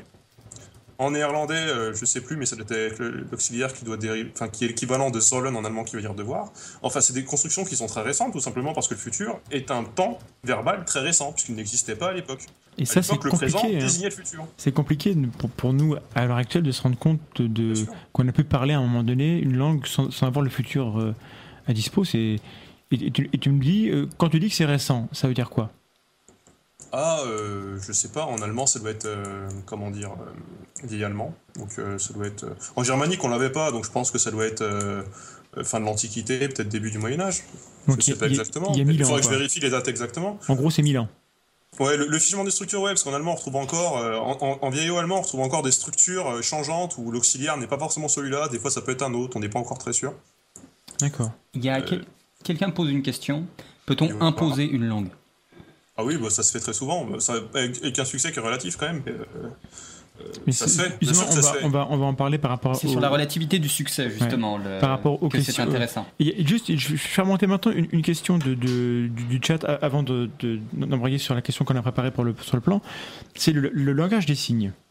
Oui. Euh, parce que c'est extrêmement, c'est extrêmement important. Voilà. Et En général, on a l'expression langage des signes. On est d'accord qu'il n'y a pas un langage des signes, mais il y a des langues des signes. Des langues des signes, effectivement. Et euh, pareil, un, une- un autre truc qui est très important, c'est que les langues des signes, euh, comment dire, ne sont pas des langues. euh, une bonne partie est construite, mais il y a enfin, la, la langue des signes, c'est un, comment dire, un développement, une démonstration du langage qui peut très bien survenir de manière spontanée. Hein. C'est pas forcément une création de l'homme. D'ailleurs, la langue des signes française, il me semble d'ailleurs qu'elle ne dérive absolument pas d'une construction sociale, mais qu'elle désigne vraiment d'un parler qui existait, hein, que personne enfin qu'on a codifié ensuite, mais il n'y a pas un mec qui s'est dit bon bah voilà ça c'est ça, ça c'est ça, ça c'est ça. Oui. S'est développé spontanément et, euh, et c'est comment dire, ça, ça, ça évolue aussi. Il y a aussi des dialectes, il y a aussi des sociolectes, il y a aussi, euh, il y a aussi comment des langues différentes. Voilà. C'est, C'est ça parce que, parce que moi. c'est euh, pareil, c'est pareil sauf que c'est pas parlé, c'est tout. très naïvement, euh, ouais, c'est euh, quand j'étais gamin, je pensais que, le- le- que, que les sourds donc, avaient un langage des signes et qu'ils pouvaient se comprendre partout dans le monde, parce que c'était la langue des sourds, tu comprends? Alors c'est stupide, mais euh, j'étais gamin, donc j'étais bête. Mais euh, Bah, c'est pour ça qu'une langue, il faut bien insister sur le fait que c'est un ensemble de signes et que c'est pas forcément des signes qui sont des signes auditifs, ça peut être aussi des signes visuels. Et même dans l'auditif, il y a plein de notions. hein. Non, mais- Moi, si je me trompe, mais il y a des Ça peut langues. être sifflé, hein. Une langue peut être sifflée. hein. Voilà, et il y a des, il y a des langues qui font, intro, qui, qui font introduire la hauteur du son dans le sens, il me semble aussi. Euh, on peut reparler des pirates, Voilà. ou euh, selon si jamais on parle, on crie, on murmure ou on chante, c'est quatre fonctions différentes. Voilà, donc euh, il y, a, il y a énormément. C'est pour ça que je préfère la définition effectivement ensemble de signes, parce que signe ça peut être tout et n'importe quoi, donc c'est suffisamment général pour être assez juste. Mais, Mais euh, et du coup, les langues des, des, des signes, est-ce que, euh, est-ce que ça aide à comprendre comment fonctionnent le- le- les langues humaines? Est-ce que, parce que c'est, en gros, c'est un peu comme une sorte de, de- de laboratoire, euh, on, on voit des choses qui évoluent peut-être plus vite ou moins vite qu'ailleurs, un peu différemment. Est-ce que, est-ce que dans, l'étude de la linguistique, ces langues-là ont une place particulière et apportent des, des connaissances? Alors, euh, moi je suis pas spécialisé en langue des signes, hein, c'est quelque chose que je connais Non, mais voilà, finalement au cas où. assez peu, mais en tout cas il y a au moins une chose qu'on n'a pas dans les langues parlées, c'est le phénomène d'iconicité, donc le phénomène de représenter des images, tout simplement parce que quand, des- quand en langue des signes on raconte une histoire, on peut soit la raconter d'une façon purement fonctionnelle, c'est-à-dire on va utiliser euh, la langue euh, telle qu'elle est, donc euh, on va bouger les, les mains, on va faire dessiner avec la bouche, enfin, etc. Je, suis un peu je caricature un peu, mais voilà. Ou alors, on mime. On peut faire du mime. Mhm. Et tout simplement, c'est-à-dire quand on va dire, ouais, bah voilà, il y a euh, dans telle histoire, il y a un gros chien qui arrive de façon un peu, euh, un peu fière, comme ça, et ben on va mimer un gros chien qui arrive de façon célèbre, enfin, qui arrive de façon euh, fière, etc. Donc il n'y aura pas Donc, de on mots. peut le mimer. D'accord, il n'y a pas de mots pour, pour le dire. C'est ça, c'est-à-dire qu'on va, on va suggérer en fait. Mhm. Alors qu'on peut pas faire, si jamais euh, je veux mimer un chien, je peux pas faire une suite indéfinie de consonnes et de voyelles en espérant qu'on que ça, à quoi ça correspond. Ça marche pas, je suis obligé de tracer. Grrr, grrr, grrr, ça marche. Voilà, on peut imiter les sons, Voilà. mais ça s'arrête là. C'est limité, c'est limitant. c'est- Mais oui, effectivement, par exemple, ça c'est une des composantes, c'est une des choses qu'on a en langue des signes qu'on n'aura pas forcément dans les langues parlées. Mais euh, tout simplement, j'ai envie de te dire, euh, c'est comme. euh, On pourrait très bien, sans, aller jusque dans la langue des signes, on pourrait parler de la différence qu'il y a entre des supports, entre l'écrit et entre l'oral. hein, parce qu'on aura des manifestations qui seront différentes à l'écrit et à l'oral aussi. ou par le dessin. Après, c'est, enfin, tu peux communiquer par plein de supports différents de toute façon. Alors après, moi, je sais qu'il y a des, comment dire, des linguistes qui s'intéressent de très près à la langue des signes, puisque j'ai participé à un colloque où il y en avait un qui a fait justement toute une, toute une, comment dire, tout un discours sur la langue des signes. Euh, j'en ai, d'ailleurs, cette, euh, comment dire, cette, euh, le fameux chien là qui devient fier, c'était quelque chose qu'il lui avait relaté. Mais euh, moi, je suis pas spécialiste, donc je pourrais pas répondre plus à cette question. Mais par Mhm. contre, vous aller sur la chaîne de Point de vue social, je crois qu'il a fait un live il y a deux jours là-dessus. Oui, Ah d'accord. effectivement. Il y a, euh, tout à l'heure, on a parlé de la définition des langues. On a insisté sur le fait que langue et langage, c'est différent, mais on n'a pas défini Oui. langage, je me rends compte. Si on l'a on l'a- on si l'a on dit. l'a défini, On a commencé par euh, ça. je peux le redéfinir si on peut. hein. Euh, ouais, j'ai. Allez, on ça, remet- c'est le problème à suivre le, le chat on en même un temps. Et petit du coup, coup. il me manque des informations. On Bah, alors le langage, pour le redéfinir en deux secondes, c'est la faculté inhérente, la faculté innée que tout être humain a à communiquer. En fait. C'est ce qu'on a en nous, c'est biologique. Et justement, c'est dans le thème de la deuxième partie, on a l'aspect universel en nous. L'aspect, s'il y a un universel, c'est la partie vraiment du langage. Le, le langage, c'est la faculté qu'on a à communiquer, et on parle de langage animal.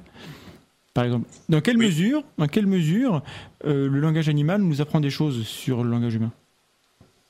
Bah, déjà parce que euh, la façon dans laquelle les animaux peuvent communiquer peut être fondamentalement différente de la communication des, euh, des humains. Parce qu'en fait, et même d'ailleurs, on pourrait parler de la langue des signes, c'est tout bête, mais on- il, presque, il paraît presque universel et, et, et comment dire, et, et normal que la communication entre, entre deux êtres humains se fasse par l'oral. Et comme on l'a vu, ça peut se faire par des signes, Mhm. ça peut se faire en sifflant, ça peut se faire en de plein de manières. Euh, les animaux, de la même façon, on développe des, des- comment dire, des façons de communiquer qui leur sont propres. hein. donc, euh, c'est pas forcément une démonstration orale. euh, ça peut être, euh, ça peut être des odeurs, ça peut être Une chorégraphie. Oui, voilà, exactement. par- Alors après, j'ai fait une vidéo sur le, le langage et les, langage chez les animaux. Tout simplement parce que c'est difficile de parler de langage chez les animaux parce que le concept même de langage, dans sa définition en linguistique, renvoie à quelque chose qui est propre à l'homme très souvent. Euh, C'est-à-dire, on parle de communication chez les animaux, mais c'est difficile de parler de langage en tant que tel, puisqu'ils n'ont pas de syntaxe. Euh, donc ils n'ont pas, ils n'ont pas de fonction grammaticale qui soit identifiable par l'ordre des mots. Ah, Ils n'ont pas de, vraiment de morphologie, c'est-à-dire ils n'ont pas de façon d'organiser des, comment dire, plusieurs syllabes pour faire des mots. Donc c'est un peu compliqué de parler de langage chez les animaux. Est-ce que. Euh, peut mais c'est- plus- après c'est un débat terminologique, quoi. C'est surtout ça. oui, mais. J'ai dit, on peut peut-être plus parler de manifestation langagière. Ouais, ou de communication. de communication, euh. Mais euh, par exemple, chez les cétacés, il me semblait, alors moi je n'ai pas étudié le truc, mais il me semblait qu'on on- on- on retrouvait des structures, on retrouvait des accents avec des, une, Oui. trace de culture. Quoi. Euh, un groupe Oui, de dauphins d'un côté, un groupe de, de l'autre vont pas avoir, avoir les, les mêmes mots, entre guillemets, c'est pas forcément le, le mon terme, où, euh, on peut peut-être trouver un, un- un mot équivalent pour, euh, pour remplacer mot. Euh, et donc du coup, ça ressemblait à des phrases. C'est pas, en fait, c'est pas le cas. Ouais, bien sûr, mais elles sont pas. T'as pas de. Encore une fois, t'as pas de syntaxe, t'as pas de morphologie, t'as pas de. Enfin, c'est des besoins. Enfin, ça répond à des besoins communicationnels qui ne sont pas du tout les mêmes que les nôtres. Et oui. Et, et les limites ne sont donc pas du tout les mêmes. C'est-à-dire que, pareil, il faut vraiment prendre en, considéra- en considération que le débat là n'est pas l'homme est supérieur parce qu'il a le langage. Les animaux ont aussi des formes de communication comme les, comme, enfin, les hommes sont des animaux, encore une fois, Déjà, c'est pas ouais. ce que j'ai pas dit, mais voilà. Euh, L'homme en tant que tel, en tant qu'espèce, a des façons de communiquer qui, qui- une façon de communiquer qui est particulière, des façons qui sont particulières. Comme les animaux, au sens très large, ont les leurs, et les limites, les limites et les besoins ne sont également pas les mêmes. Donc pour les cétacés, effectivement, il y a des, il y a des formes qui peuvent être complexes de, de communication. Mhm. Mais encore une fois, t'as pas de syntaxe, t'as pas de morphologie, t'as pas de négation. Enfin, par exemple, ce qu'on considère comme euh, universel, on en a parlé juste avant, mais la négation, c'est quelque chose qu'on n'a absolument jamais attesté chez les animaux, Ok, intéressant. D'accord. par exemple. Et après, Et, euh, on, a, on a la communication aussi- pas besoin, tout simplement. Chez les abeilles, on, on a une communication très, très particulière, mais qui est très très, euh, euh, enfin, qui est très brute. On communique Oui. une information euh, factuelle. de- de- où Voilà. est- dans- dans quelle zone est la, est la source de nourriture, quelle, Oui. quelle- quelle est sa qualité. Il y a, il y C'est a- le, le gros problème, c'est qu'on a un petit peu trop tendance à associer le langage à la communication d'une idée stricte, Alors que ça peut être la communication d'une idée, ça peut être la communication d'une zone, la communication d'une émotion, même ça peut être énormément de choses. C'est tout, c'est, euh, c'est, c'est de manière extrêmement générale le fait de pouvoir communiquer entre différents individus qui peuvent recevoir des informations ou des, ou des émotions similaires. Mais le fait est qu'en en fac de bio, Après, il y a- on, on parle de communication animale. Et j'ai- j'ai pas vu de cours où on parle de langage animaux. Donc, euh, Après, il y a des- il y, a des éléments qui sont très particuliers, hein, du genre, il n'y a absolument aucun animal, à part l'homme, qui peut avoir une réflexion sur, la propre, sur, la- sur sa propre forme de communication. bah ça, on sait pas en fait. Ah, on ne le sait pas vraiment, mais en tout cas, il y a- on n'a vu aucune démonstration de, euh, de, euh, de cette réflexion euh, sur la langue. Parce qu'en chez l'homme, c'est presque fondamental, l'homme est tout le temps en train de réfléchir sur la façon qu'il a de communiquer, Ouais. et ça influence énormément justement la façon qu'il a de communiquer.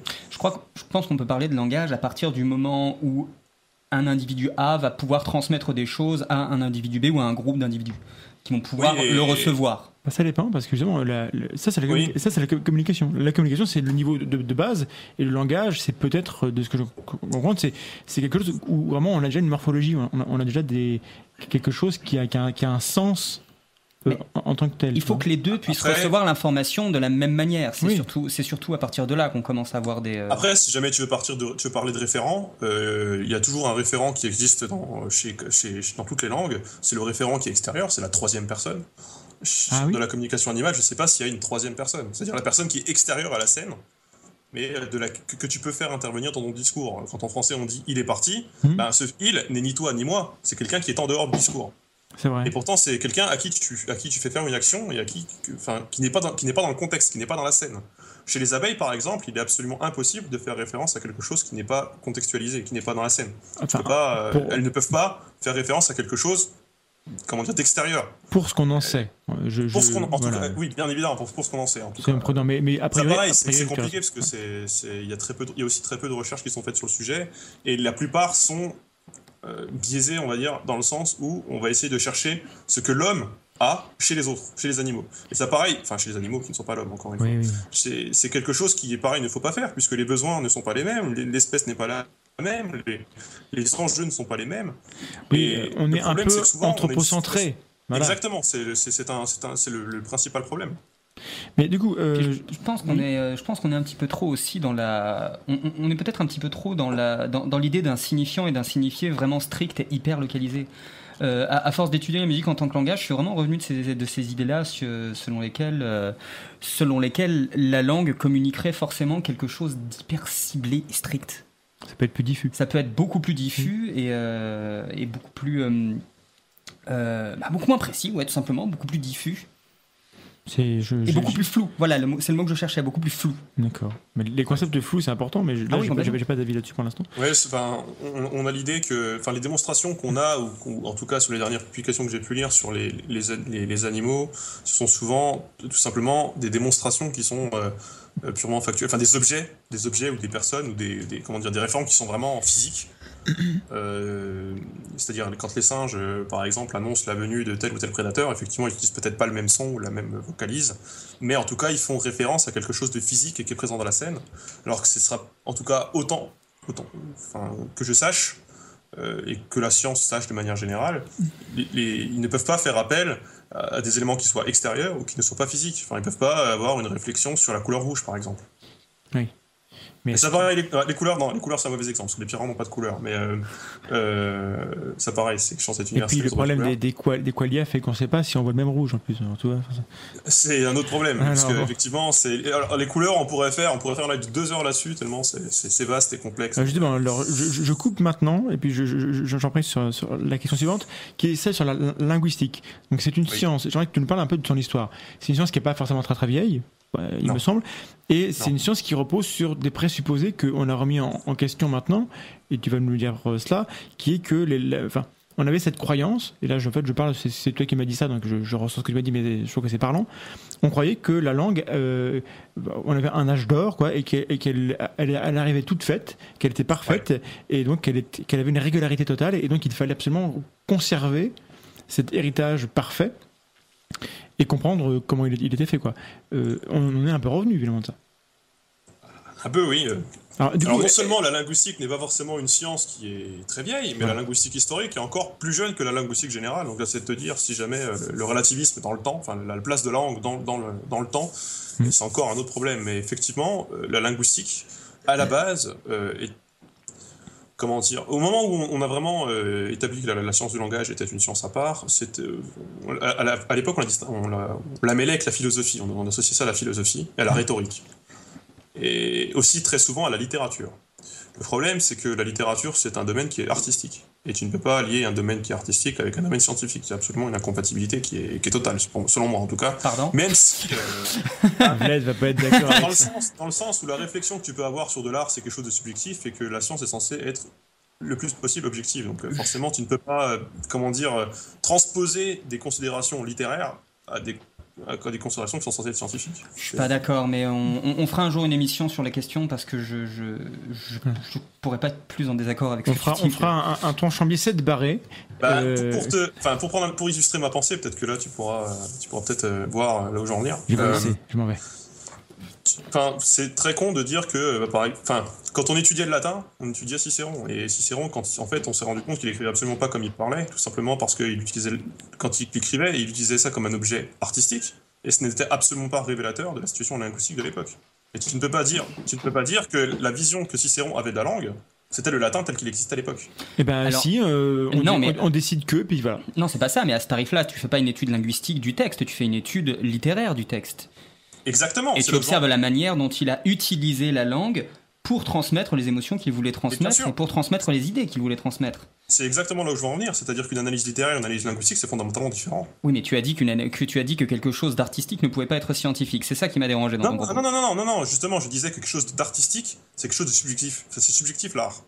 Bah, Alors que la science est censée être objective. En fait, non. Et c'est bien pour ça qu'une personne qui euh, qu'une personne qui écoute une musique du Moyen-Orient en n'étant pas elle-même dans la culture moyen-orientale ne va pas pouvoir la comprendre et va avoir l'impression que c'est extrêmement répétitif. Bah oui, mais c'est ce que des-. C'est subjectif, donc.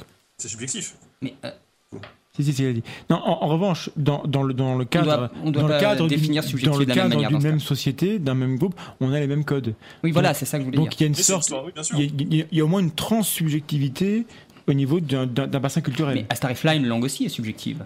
Bah oui. Bah oui.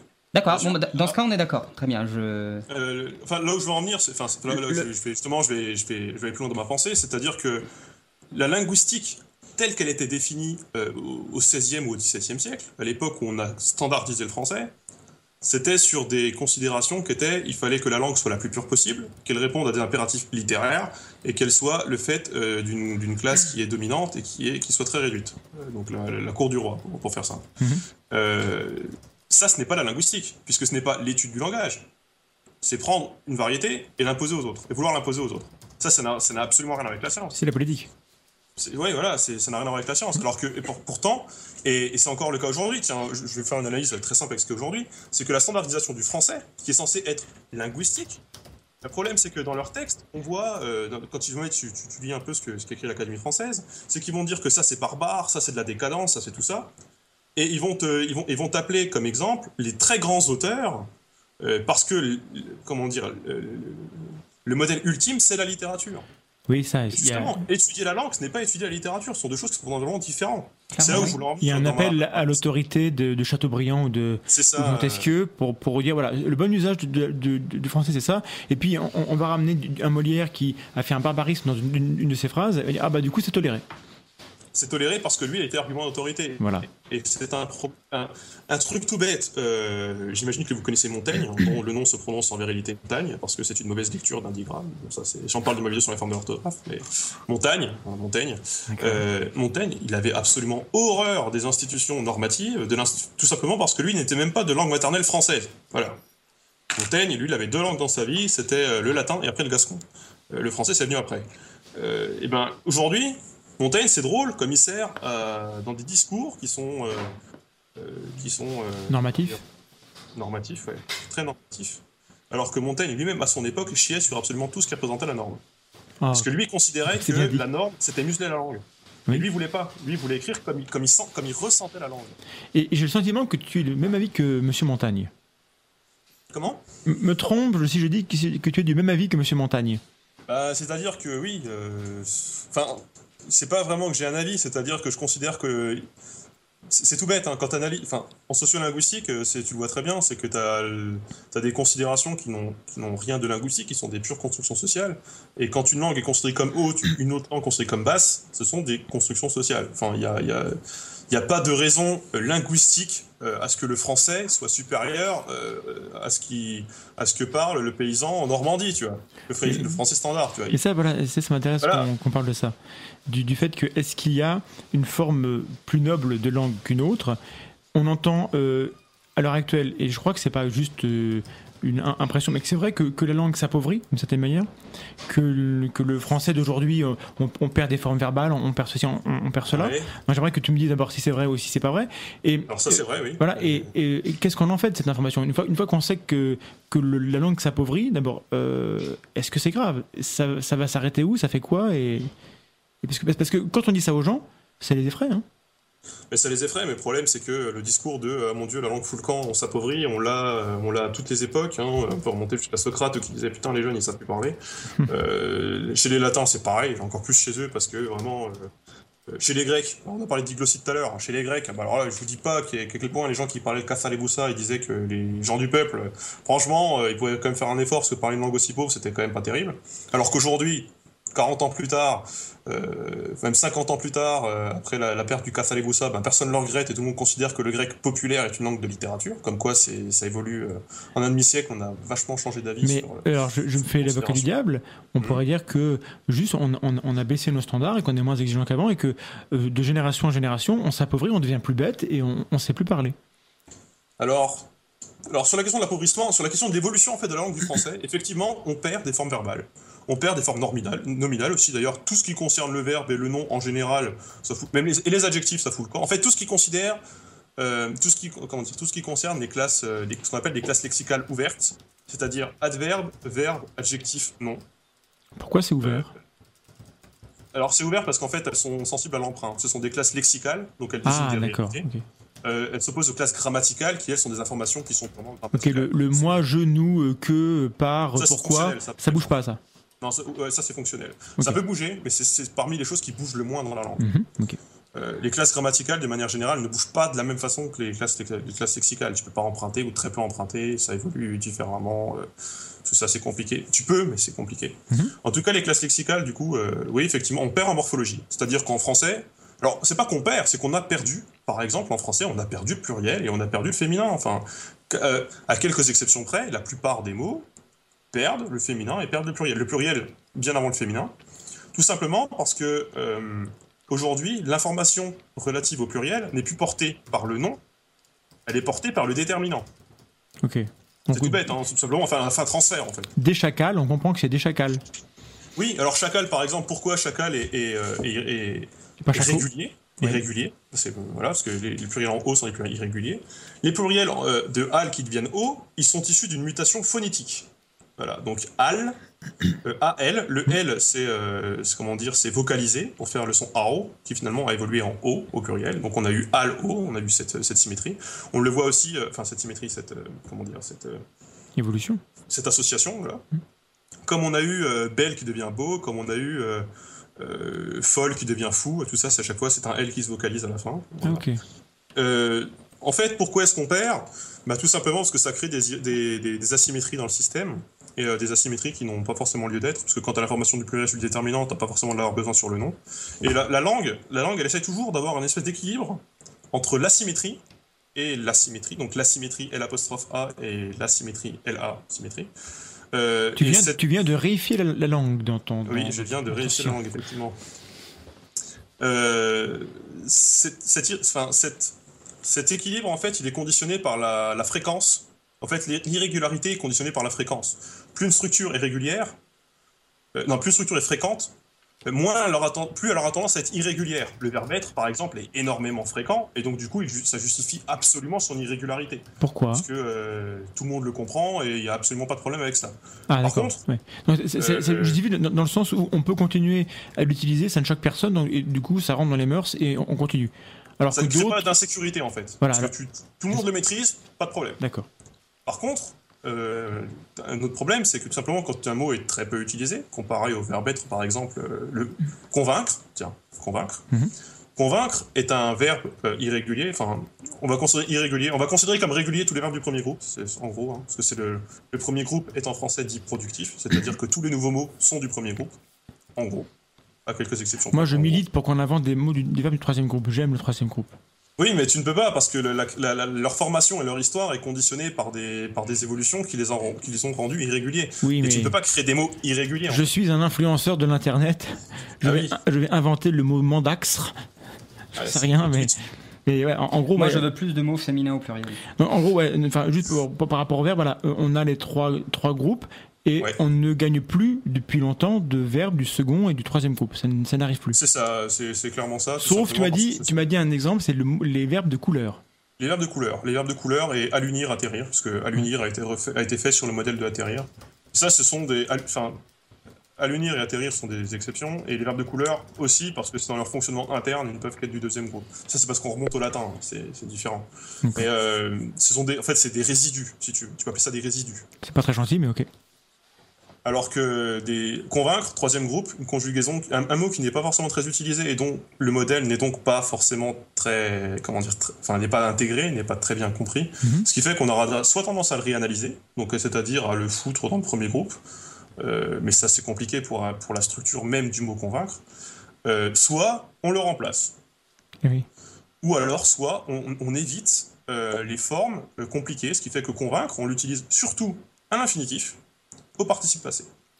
Convaincre, convaincu, ça, tout le monde connaît. Convaincre, convaincu, c'est absolument parce que tout simplement, parce que dans ce cas-là, euh, ce sont des, des modèles qui sont parfaitement compris. L'infinitif, c'est très bien compris. Le participe passé en, en U, c'est très courant, pas de problème. Mhm. Par contre, on va éviter euh, Nous le présent, le passé simple. Alors, je t'en parle même pas. Le passé simple, il est mort, au fait. Hein. Euh, Faites le deuil. Le passé simple, ça fait 200 ans qu'on l'utilise plus, même plus hein, à l'oral. Oui, mais euh, dans la littérature, encore un peu. Oui, mais ça, après, c'est parce qu'il y a une distance entre l'écrit et l'oral. Mais pour revenir sur la perte de, de morphologie, euh, justement, alors, je vais définir morphologie. Morphologie, c'est l'ensemble des formes, en gros. Donc, euh, toutes, enfin, les radicaux, les, dé- les déclinaisons, euh, les terminaisons de pluriel, de conjugaison, tout ça, c'est ce que ça va faire partie de la morphologie. C'est ce qui concerne la forme, ce qui concerne les mots. Euh, en français, effectivement, on perd beaucoup en morphologie.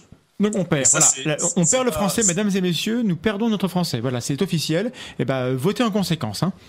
Mais cette euh, perte de morphologie, déjà, elle est pas du tout. C'est pareil, il y a toujours un- une idée que les changements arrivent, sont aujourd'hui et n'ont jamais existé auparavant. Cette perte de morphologie, ça fait 2000 ans qu'on l'observe. C'est un, comment dire, c'est un processus qui prend beaucoup de temps. Et en fait, on est juste en plein dedans. Il ne vient pas de commencer, il n'est pas en train de se terminer non plus. Je, on est juste je- en plein dedans. je crois que ma prof de français du collège vient de s'évanouir. Ah oui, je Parce pense que si ça fait 2000 ans qu'on perd du français, elle n'était pas au courant et voilà, ça, ça le choque. Bah, c'est tout- bête, hein, mais déjà, le, le passage, pour vous faire en gros une petite histoire très rapide, euh, en latin, on a sept déclinaisons, il me semble, hein, sept. Oui. Sept, peut-être six, dont une résiduelle. Juste, enfin, ça va dépendre de la façon de considérer le latin et de prendre quelle époque. En latin vulgaire, on est tombé à 4. En ancien français, on est tombé à 2. En moyen français, on n'en a plus aucune. Et en français moderne, on perd le pluriel et le féminin. Tout simplement, c'est une perte qui prend beaucoup de temps. Voilà. Ça prend beaucoup de temps. Euh, cette perte ou cet appauvrissement entre guillemets, elle est forcément compensée par un comment dire par une par un enrichissement d'un autre côté, tout simplement parce que quand tu perds des informations qui sont fonctionnelles, qui, qui permettent d'avoir du sens, d'avoir euh, d'avoir des, des phrases comprises, compréhensibles, forcément, bah, tout ce que tu perds, tu dois le rajouter quelque part, un peu comme sur une balance. Et ça, ça porte un nom, c'est ce qu'on appelle le cycle de grammaticalisation en linguistique. C'est en gros, en gros, imagine un axe sur lequel tu as la morphologie d'un côté, donc les déclinaisons, les pluriels, les féminins sur les mots, les, euh, les, euh, comment dire, les formes irrégulières en français, euh, les conjugaisons, tout ça, c'est de la morphologie. Mhm. De l'autre côté, tu as la syntaxe. La syntaxe, c'est la façon dans laquelle les mots s'organisent. Donc, c'est l'ordre des mots, les constructions, euh, tout ce genre de choses. Bah, c'est simple, en fait, les langues ont tendance à osciller d'un axe, d'un point à l'autre, sur cet axe. Donc, le français est en train de perdre de la morphologie. Et qu'est-ce qu'il fait? Il gagne en syntaxe. Par exemple, en français aujourd'hui, la syntaxe est très rigide. Enfin, elle est, elle est, elle est assez rigide. Euh, tu as forcément ton sujet en première position, ton verbe en deuxième et euh, tes compléments en- qui suivent. Il y a plein exemple, si y a plein d'exceptions, mais d'accord. il y a plein d'exceptions qui sont dues, alors là pareil, qui sont dues à l'influence d'autres langues. Par exemple, les inversions avec les adverbes, c'est parce que c'est une, une influence du francique, une influence de la langue des francs, Euh, par exemple.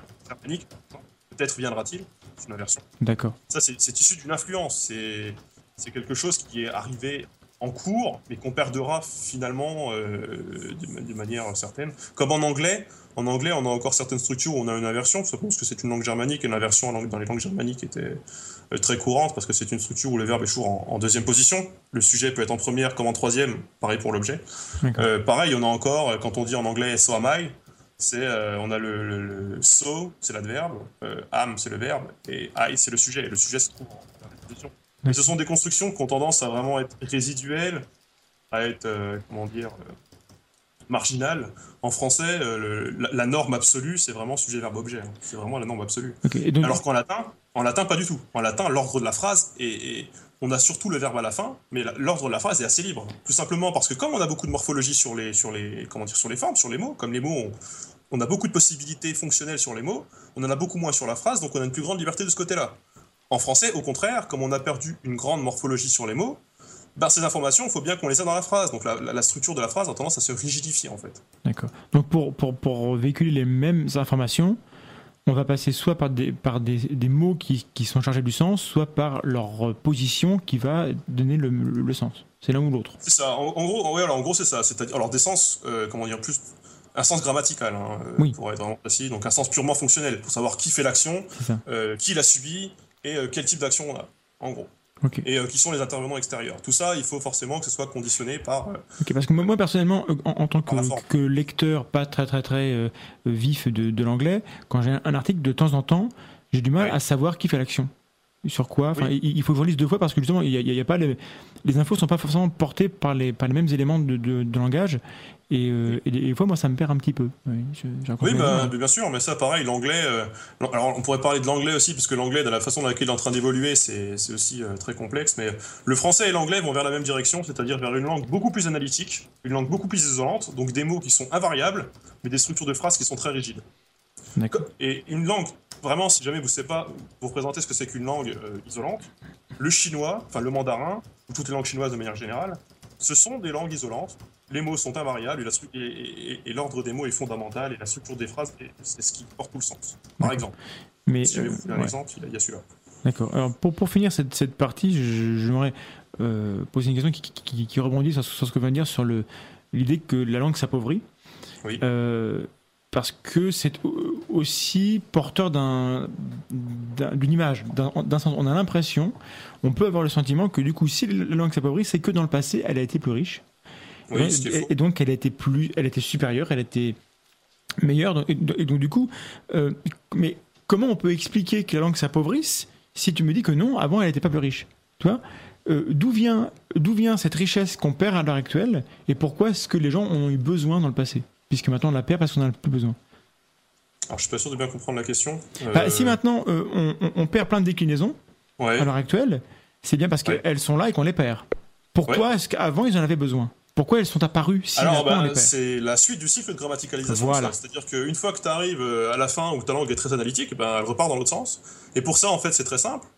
Euh, quand tu as plein de mots invariables qui se suivent, et, dont, la, dont la, la, place est assez figée, en fait. Dans, dans, une structure qui est très figée, ben, tu vas avoir tendance à aller à l'économie des structures. Donc, euh, si jamais tu as deux mots qui suivent tout. Enfin, vraiment, tu as, un mot qui désigne le pluriel, tu vois. Un mot, tu vois, euh, je sais pas, on va dire que c'est ta désigne le pluriel, tu vois. la syllabe ta désigne toujours le pluriel. Mmh. Et cette syllabe se trouve toujours à la fin, de, derrière le mot, derrière, ton, derrière le mot qui prend le pluriel. Mmh.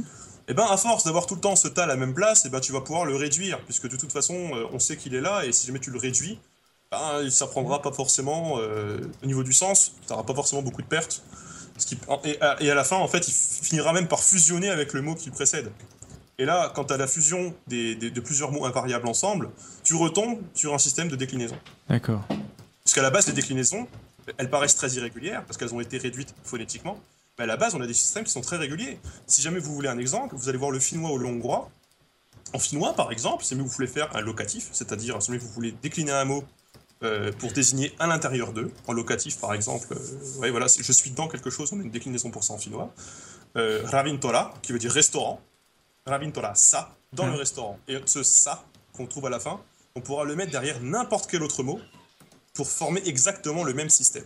D'accord. Donc c'est une déclinaison qui est parfaitement régulière. Déclinaison, en fait, on parle de, comment dire, de système casuel. Déclinaison, c'est vraiment, enfin, c'est le mot que tout le monde connaît, c'est celui que j'utilise aujourd'hui, mais c'est pas vraiment le mot linguistique.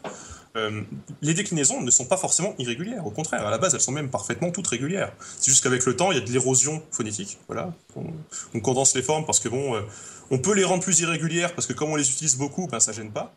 Voilà, on, a, okay. on peut aller à l'économie pas de problème. Et à la fin, ben, quand, ces, quand ces structures sont, euh, sont un peu complexes, ou on les, on les utilise moins, ou alors on, les, on a un peu plus de mal à les appréhender, ben on, les, on, les, on les simplifie tout simplement. Donc en fait, en fait il faut, faut, pas voir, faut pas voir l'apparition d'un système de déclinaison n'est pas une complexification de la langue, c'est une simplification d'une langue analytique. C'est toujours une simplification en fait. Mais c'est ça qu'il faut. De, en, en, train de dire qu'on on passe notre temps à tout simplifier. Ouais. Et, et, du coup, on, on oscille entre. Euh, mais alors, comment ça se fait qu'on a besoin de simplifier? D'où vient la complexité qu'on avait eue avant? C'est chargé parce que euh, si ouais, c'est cyclique. Le... C'est difficile à, à, comprendre, mais c'est tout simplement parce que les besoins ont évolué et que, euh, en fait, tu as toujours un, un, équilibre entre l'économie phonétique et l'économie structurelle. Euh, tu as besoin, enfin, pour, pour être, avoir une langue qui, qui, fonctionne bien, il faut que tu fasses passer beaucoup d'informations en un temps assez réduit. Mhm. Mm -hmm. Et pour cela, tu as besoin de deux choses. Avoir des structures qui soient compréhensibles, donc euh, des structures, une grammaire qui est assez est appréhendable, Mhm. et aussi, euh, comment dire, une, une phonétique qui est, euh, enfin, des, des, des, mots qui sont, qui sont, euh, qui sont assez réduits, tu vois. Qui sont gros, faciles à prononcer. Ouais. ouais, voilà, pas forcément facile à prononcer, mais qui soient en tout cas enfin, qu'il y ait une certaine économie dans la façon de, de, de, de comment dire, de les énoncer. C'est-à-dire qu'un mot de 15 syllabes, c'est pas pratique, tu vois. Donc, oui. tu vas avoir tendance à condenser. D'accord. Et tout simplement, tu vas. En fait, aussi entre l'économie structurelle et de l'économie phonétique. Tout simplement. Euh, ouais. C'est juste que quand tu simplifies, tu simplifies, pas, tu, tu simplifies pas au même endroit et pas pour les mêmes buts. En gros. Après, le cycle de grammaticalisation, c'est un modèle général. On a bien évidemment, selon si on prend les langues, ça se manifeste pas forcément de la même façon et aux mêmes endroits. Et en gros, c'est un cycle général. D'accord. Alors je précise, euh, c'est une blagounette qui était sur le chat, hein, que le, le finnois n'est pas la langue qu'on parle en fine. Hein. Non. Et, voilà. et, le finlandais, le mot finlandais désigne tout simplement l'habitant. Oui. L'État, ouais. S'il y a une différence, on parle vraiment de finnois en tant que langue. Ouais. C'est juste pour. Euh... Et la, la, langue norroise, ça se parle toujours ou le norrois? Le, le, vieux norrois, euh, ben, le, le, suédois en est, le, le danois en est, le islandais en est aussi. C'est juste que c'est pas. Euh, on n'est pas dans la même époque, mais il n'y a pas de. Ça, pareil, on pourrait aussi passer 15 ans là-dessus. Euh, mais on va pas le faire. on va pas le faire, mais, juste. Non, mais Parce que Mandax, il, est, il est encore reparti sur un autre sujet, non, alors que ça fait ouais. précisément 15 minutes que je lui dis. Mandax est en train de parler du finnois, qui est la langue dans laquelle que... se chante la prochaine chanson. Non, c'est du norvégien. Et eh ben c'est pareil. C'est du ah norrois. Bah, alors, alors. alors, quel norvégien? Parce qu'il y en a deux différents. Hein. Ah bah voilà, il sait pas. Voilà. Ah, ça, c'est une très très bonne question. C'est le norvégien d'Edouard Grieg, vu qu'il s'agit de la chanson de Solveig, extrait de Pierre Gint. Sur Radio Campus Lorraine. Absolument. Nous sommes de retour après cette pause musicale dans les terres du Nord. Tout à fait. C'est le Nord. Et donc, le Nord norvégien et pas finnois. Et donc la troisième partie, alors, le norvégien et le finnois n'ont absolument rien à voir, je le savais depuis le départ. Hein, Bien sûr. Troisième partie, on, on va faire un, un, un, peu de zététique vite fait. La, la, partie va être courte, mais on va parler de... Non, non elle marchait, donc tu viens de l'éteindre, bah relance-la, c'est pas grave. Bon Maxime qui sort sur la caméra pour le l'allumer, en fait il a éteint. Euh, la troisième partie, donc les pseudosciences et le langage. Il y a, il y a beaucoup de... On entend beaucoup de choses et il y a beaucoup de gens qui se sentent autorisés à, euh, à gloser sur le, les langues et le langage et à dire des choses et parfois ils sont de bonne foi mais visiblement il y a quand même pas mal de, de choses qui... Alors, par exemple, tout ce qui est étymologie euh, populaire. Oui, l'étymologie populaire c'est tout simplement, donc ça porte bien son nom, c'est l'étymologie, donc l'histoire d'un mot. Attends, attends, parce que, attends, euh, hop, je t'écoute parce qu'en fait, euh, notre ordinateur a décidé que tu ne parlerais pas dans la table de mixage, donc on a encore un problème, donc je, je recommence. Et là, normalement, on t'entend, vas-y. Ah oui. Et là, c'est bon. Ah. Voilà, bon, c'est rien, c'est la, la, technique qui ce soir a décidé qu'elle qu vraiment allait nous faire chier à mort. Euh, donc, on parlait de l'étymologie populaire. L'étymologie populaire, en effet, euh, alors l'étymologie populaire, c'est l'histoire d'un mot selon, euh, selon le peuple, en fait. Hein. C'est ce que veut dire étymologie populaire, mais euh, en fait, l'étymologie populaire, ça répond à un besoin particulier. Donc c'est une fausse étymologie, hein. qu'on qu soit clair, c'est une étymologie qui n'a absolument... Enfin, c'est une, c'est une just so story. Voilà. Euh, l'étymologie populaire, ça répond à un besoin qui est très simple, c'est le besoin de rationaliser la langue. Euh, on a, quand on a un mot ou une, une, expression ou une structure dont on ne sait pas trop d'où elle vient, on a envie de la rattacher à quelque chose qui ressemble. Et euh, l'étymologie populaire, j'ai fait pas mal d'épisodes là-dessus, mes épisodes sur les mots sont, sont pas mal dédiés à l'étymologie populaire. Par exemple, cordonnier, tiens, voilà, cordonnier, ça j'aime bien.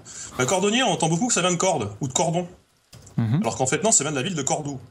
Voilà, Ah. c'était. Alors, c'est- je le fais très rapidement parce qu'on a des. C'est passé par le- par l'espagnol, euh, etc. Mais c'est juste.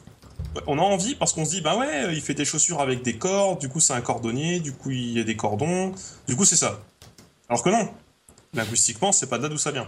Et l'étymologie populaire, euh, c'est c'est très très courant. Et euh, c'est- c'est un peu des lieux communs en fait. hein. C'est un peu euh, voilà, c'est comme, comme on a en science en fait. C'est des, des présupposés sur des comment dire, des considérations qui sont qui sont tirées de, de constatations, mais qui sont biaisées en fait. tout Simplement. On- on a- ça fait sens, c'est cohérent, c'est Ouais. pas, c'est pas délirant, et, on, on- et ça pourrait être vrai. Et on a les mêmes, on a les mêmes choses en, en biologie évolutive. On a parfois des, des puisque je refais le, le parallèle, hein, parce que c'est c'est un peu le thème de ce soir.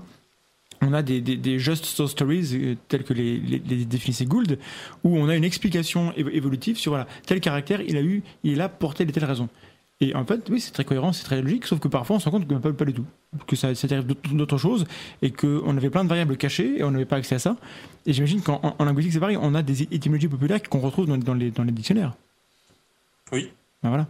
Oui, j'ai un dictionnaire de, de, de Larousse étymologique. Dedans, j'ai trouvé une étymologie populaire. Ça m'a fait bizarre. Dit, mais Ouais, mais le Larousse, ils ont c'est- pas dû aller vérifier. euh. je, je- je suis en. J'aime pas trop le Larousse. Moi non plus. Bah, du coup, moi non plus. Mais euh, j'ai j'étais vérifié. Et alors, sur Wiktionnaire, Wiktionnaire, faites gaffe. Ah. Il y a énormément d'étymologies populaires, tout simplement parce qu'il y a énormément de gens qui ne sourcent pas les étymologies Ouais. et qui se disent, bah, ça doit être ça. Alors que non, c'est pas le cas. Et sur. euh, L'importance des sources. Et oui. Nous ne le répéterons jamais assez. Parce que quand même pour beaucoup de mots, depuis qu'il y a quand même l'écriture, c'est quand même un truc magnifique, hein, je sais pas si vous en avez entendu parler, mais du coup on arrive à tracer à peu près l'histoire des mots.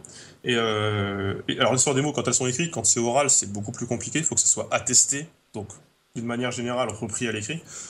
Mais on arrive très bien à, à voir euh, d'où viennent la plupart des mots, alors pas tous, hein, euh, notamment quand, euh, quand on va taper dans du sociolecte. euh, euh, si jamais vous allez étudier là tout de suite le langage euh, des jeunes euh, de la cité, je sais pas quoi, de je sais pas quelle ville, forcément ça va être parfois compliqué de savoir d'où viennent les mots. Mais du coup, l'étymologie populaire intervient beaucoup. Et à contrario, l'étymologie populaire, enfin, c'est ce que tu as parlé juste avant, pseudosciences, et pas à contrario, parce que l'étymologie populaire est souvent au service des pseudosciences. Oui, le, le bon sens près de chez vous. Oui, voilà, c'est-à-dire que souvent ça sert de justification. On sait pas trop comment. Enfin, il y a un petit côté mystique en fait, où si les mots se ressemblent, c'est forcément qu'ils sont connectés. Oui. Alors que non, non, il y a des. Enfin, il y a quand même une notion qui est très importante en linguistique, c'est l'arbitraire. Euh, si tel mot désigne telle chose, c'est pas, c'est pas pour son empreinte sonore, c'est pas pour son empreinte acoustique. Son empreinte acoustique, elle est purement arbitraire. Le fait que tel mot se prononce de telle façon, ça pourrait être absolument être d'une autre façon que ça, ne, que ça ne changerait pas ce qu'il désigne. Juste pour tacler le langage des oiseaux. Oui, ça- Oui. mon, stylo pourrait être, pourrait être un gloupier que si on décide que c'est un gloupier, bah, tout le monde comprend. Et puis voilà. Exactement. Et euh, D'ailleurs, tout le monde comprendrait si tu disais crayon. Non, c'est un stylo. Oui. T'es con? Je comprends rien. et, euh, comment dire Oui, le côté arbitraire. euh, du langage, ouais. le langage des oiseaux vite fait. Le langage des oiseaux, en plus, on parle souvent d'un langage alors que c'est absolument pas un langage. Ah, on parle de langue, ce n'est pas une langue non plus. Attends, parce que C'est du coup- plutôt une, on- une on met- sorte de cryptage de la langue. en Ouais, fait, on, on ouais. remet- on remet en contexte. hein, on remet en, en- en contexte. Le langage des oiseaux, c'est quelque chose euh, qui a, qui a trait à l'alchimie, qui a trait à, à- à l'ésotérisme, et, et- et- etc. Où en fait, c'est le principe. Et on retrouve ça chez Grimaud. On est désolé, mais ce, ce monsieur, euh, On n'était pas obligé de redire son nom. il cumule, oui, mais il cumule les, les, les avec les, les pseudosciences et, les, et les bêtises. Dès qu'il y a une connerie à dire, il l'a dit de toute Ouais, façon. Donc forcément, celle-là, il allait pas passer à côté. Non, puis surtout que C'est vraiment, quand même une de ses préférées. Voilà, il revient souvent. Et euh, c'est c'est- cette idée que, la- que les mots euh, disent, enfin, suggèrent sans dire. Et du coup, qu'on a derrière le, le sens commun un sens caché. Oui. Et du coup, voilà, et que les jeux de mots euh, seraient le- les vrais révélateurs du sens des, des, des mots derrière. Donc voilà, donc forcément, il est partisan d'une étymologie complètement opposée à l'étymologie telle qu'elle est pratiquée en science. Puisque, Bah, elle, elle est, elle Ouais. est populaire, elle- enfin, c'est ce qu'on appelle c'est l'étymologie populaire, mais là c'est vraiment extrême, puisqu'en Oui. plus, les mots qu'il utilise pour désigner, pour, pour- avec lesquels il fait l'étymologie populaire, il ne les définit pas lui-même. Donc en fait, quand tu vas, dis par exemple que février vient de faire vriller, Ah bah, c'est un exemple que j'ai vu dans le chat, Ouais. euh, ben, il dit pas non plus d'où vient faire et d'où vient vriller, alors, parce qu'il faudrait aussi les définir. Enfin, Oui, mais, oui, mais ça, aurait, est- moins de sens, ça permettrait moins de, de raconter une belle histoire. Et, et le problème, le problème aussi que ça pose dans les pseudosciences, souvent l'étude de la langue dans les pseudosciences, c'est tout simplement qu'elles ne sont pas euh, contextualisées dans leur euh, ni dans leur environnement social, ni dans leur environnement, euh, comment dire, ni dans l'espace temporel, tu vois. Ouais. C'est-à-dire que ben ouais, la langue évolue. Alors du coup, si jamais tu bases toutes tes théories sur le français du, de 2016, bah, si jamais tu leur, tu leur mets 50 ans, 100 ans, 1000 ans dans la gueule, tes théories, qu'est-ce qu'elles deviennent?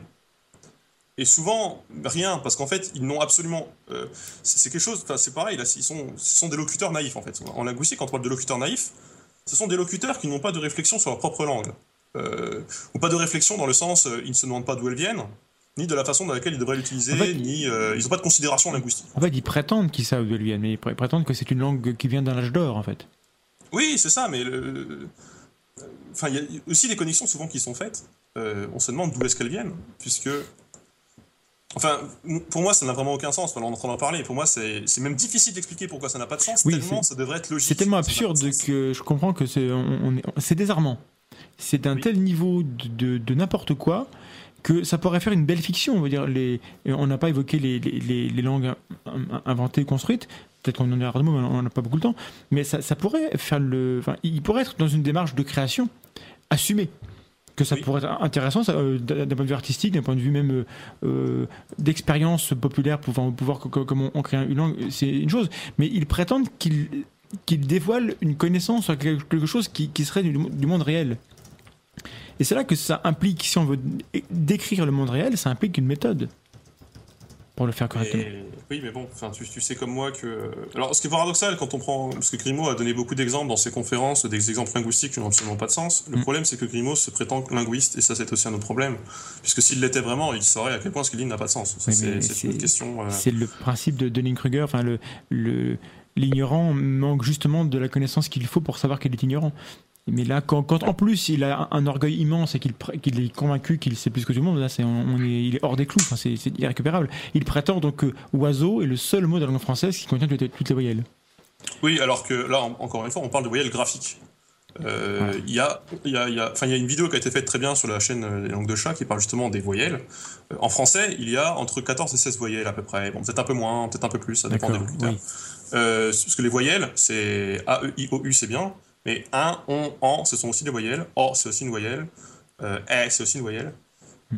Les- Lui, il parle de voyelles graphiques, c'est-à-dire que lui, il confond l'écrit et l'oral. Et pareil, c'est quelque chose de fondamental normalement en linguistique, c'est que l'écrit est une démonstration de l'oral. C'est censé, c'est censé transcrire l'oral. L'écrit en tant que tel n'a pas tant d'importance. Enfin, ça a de l'importance, c'est aussi étudié, mais ça a moins d'importance que l'oral. Il y a la primauté de l'oral, c'est quand même hyper Oui. important. La vraie La substance, langue est parlée avant la tout. vraie substance de la langue, c'est ce qu'on fait là, c'est être locuteur.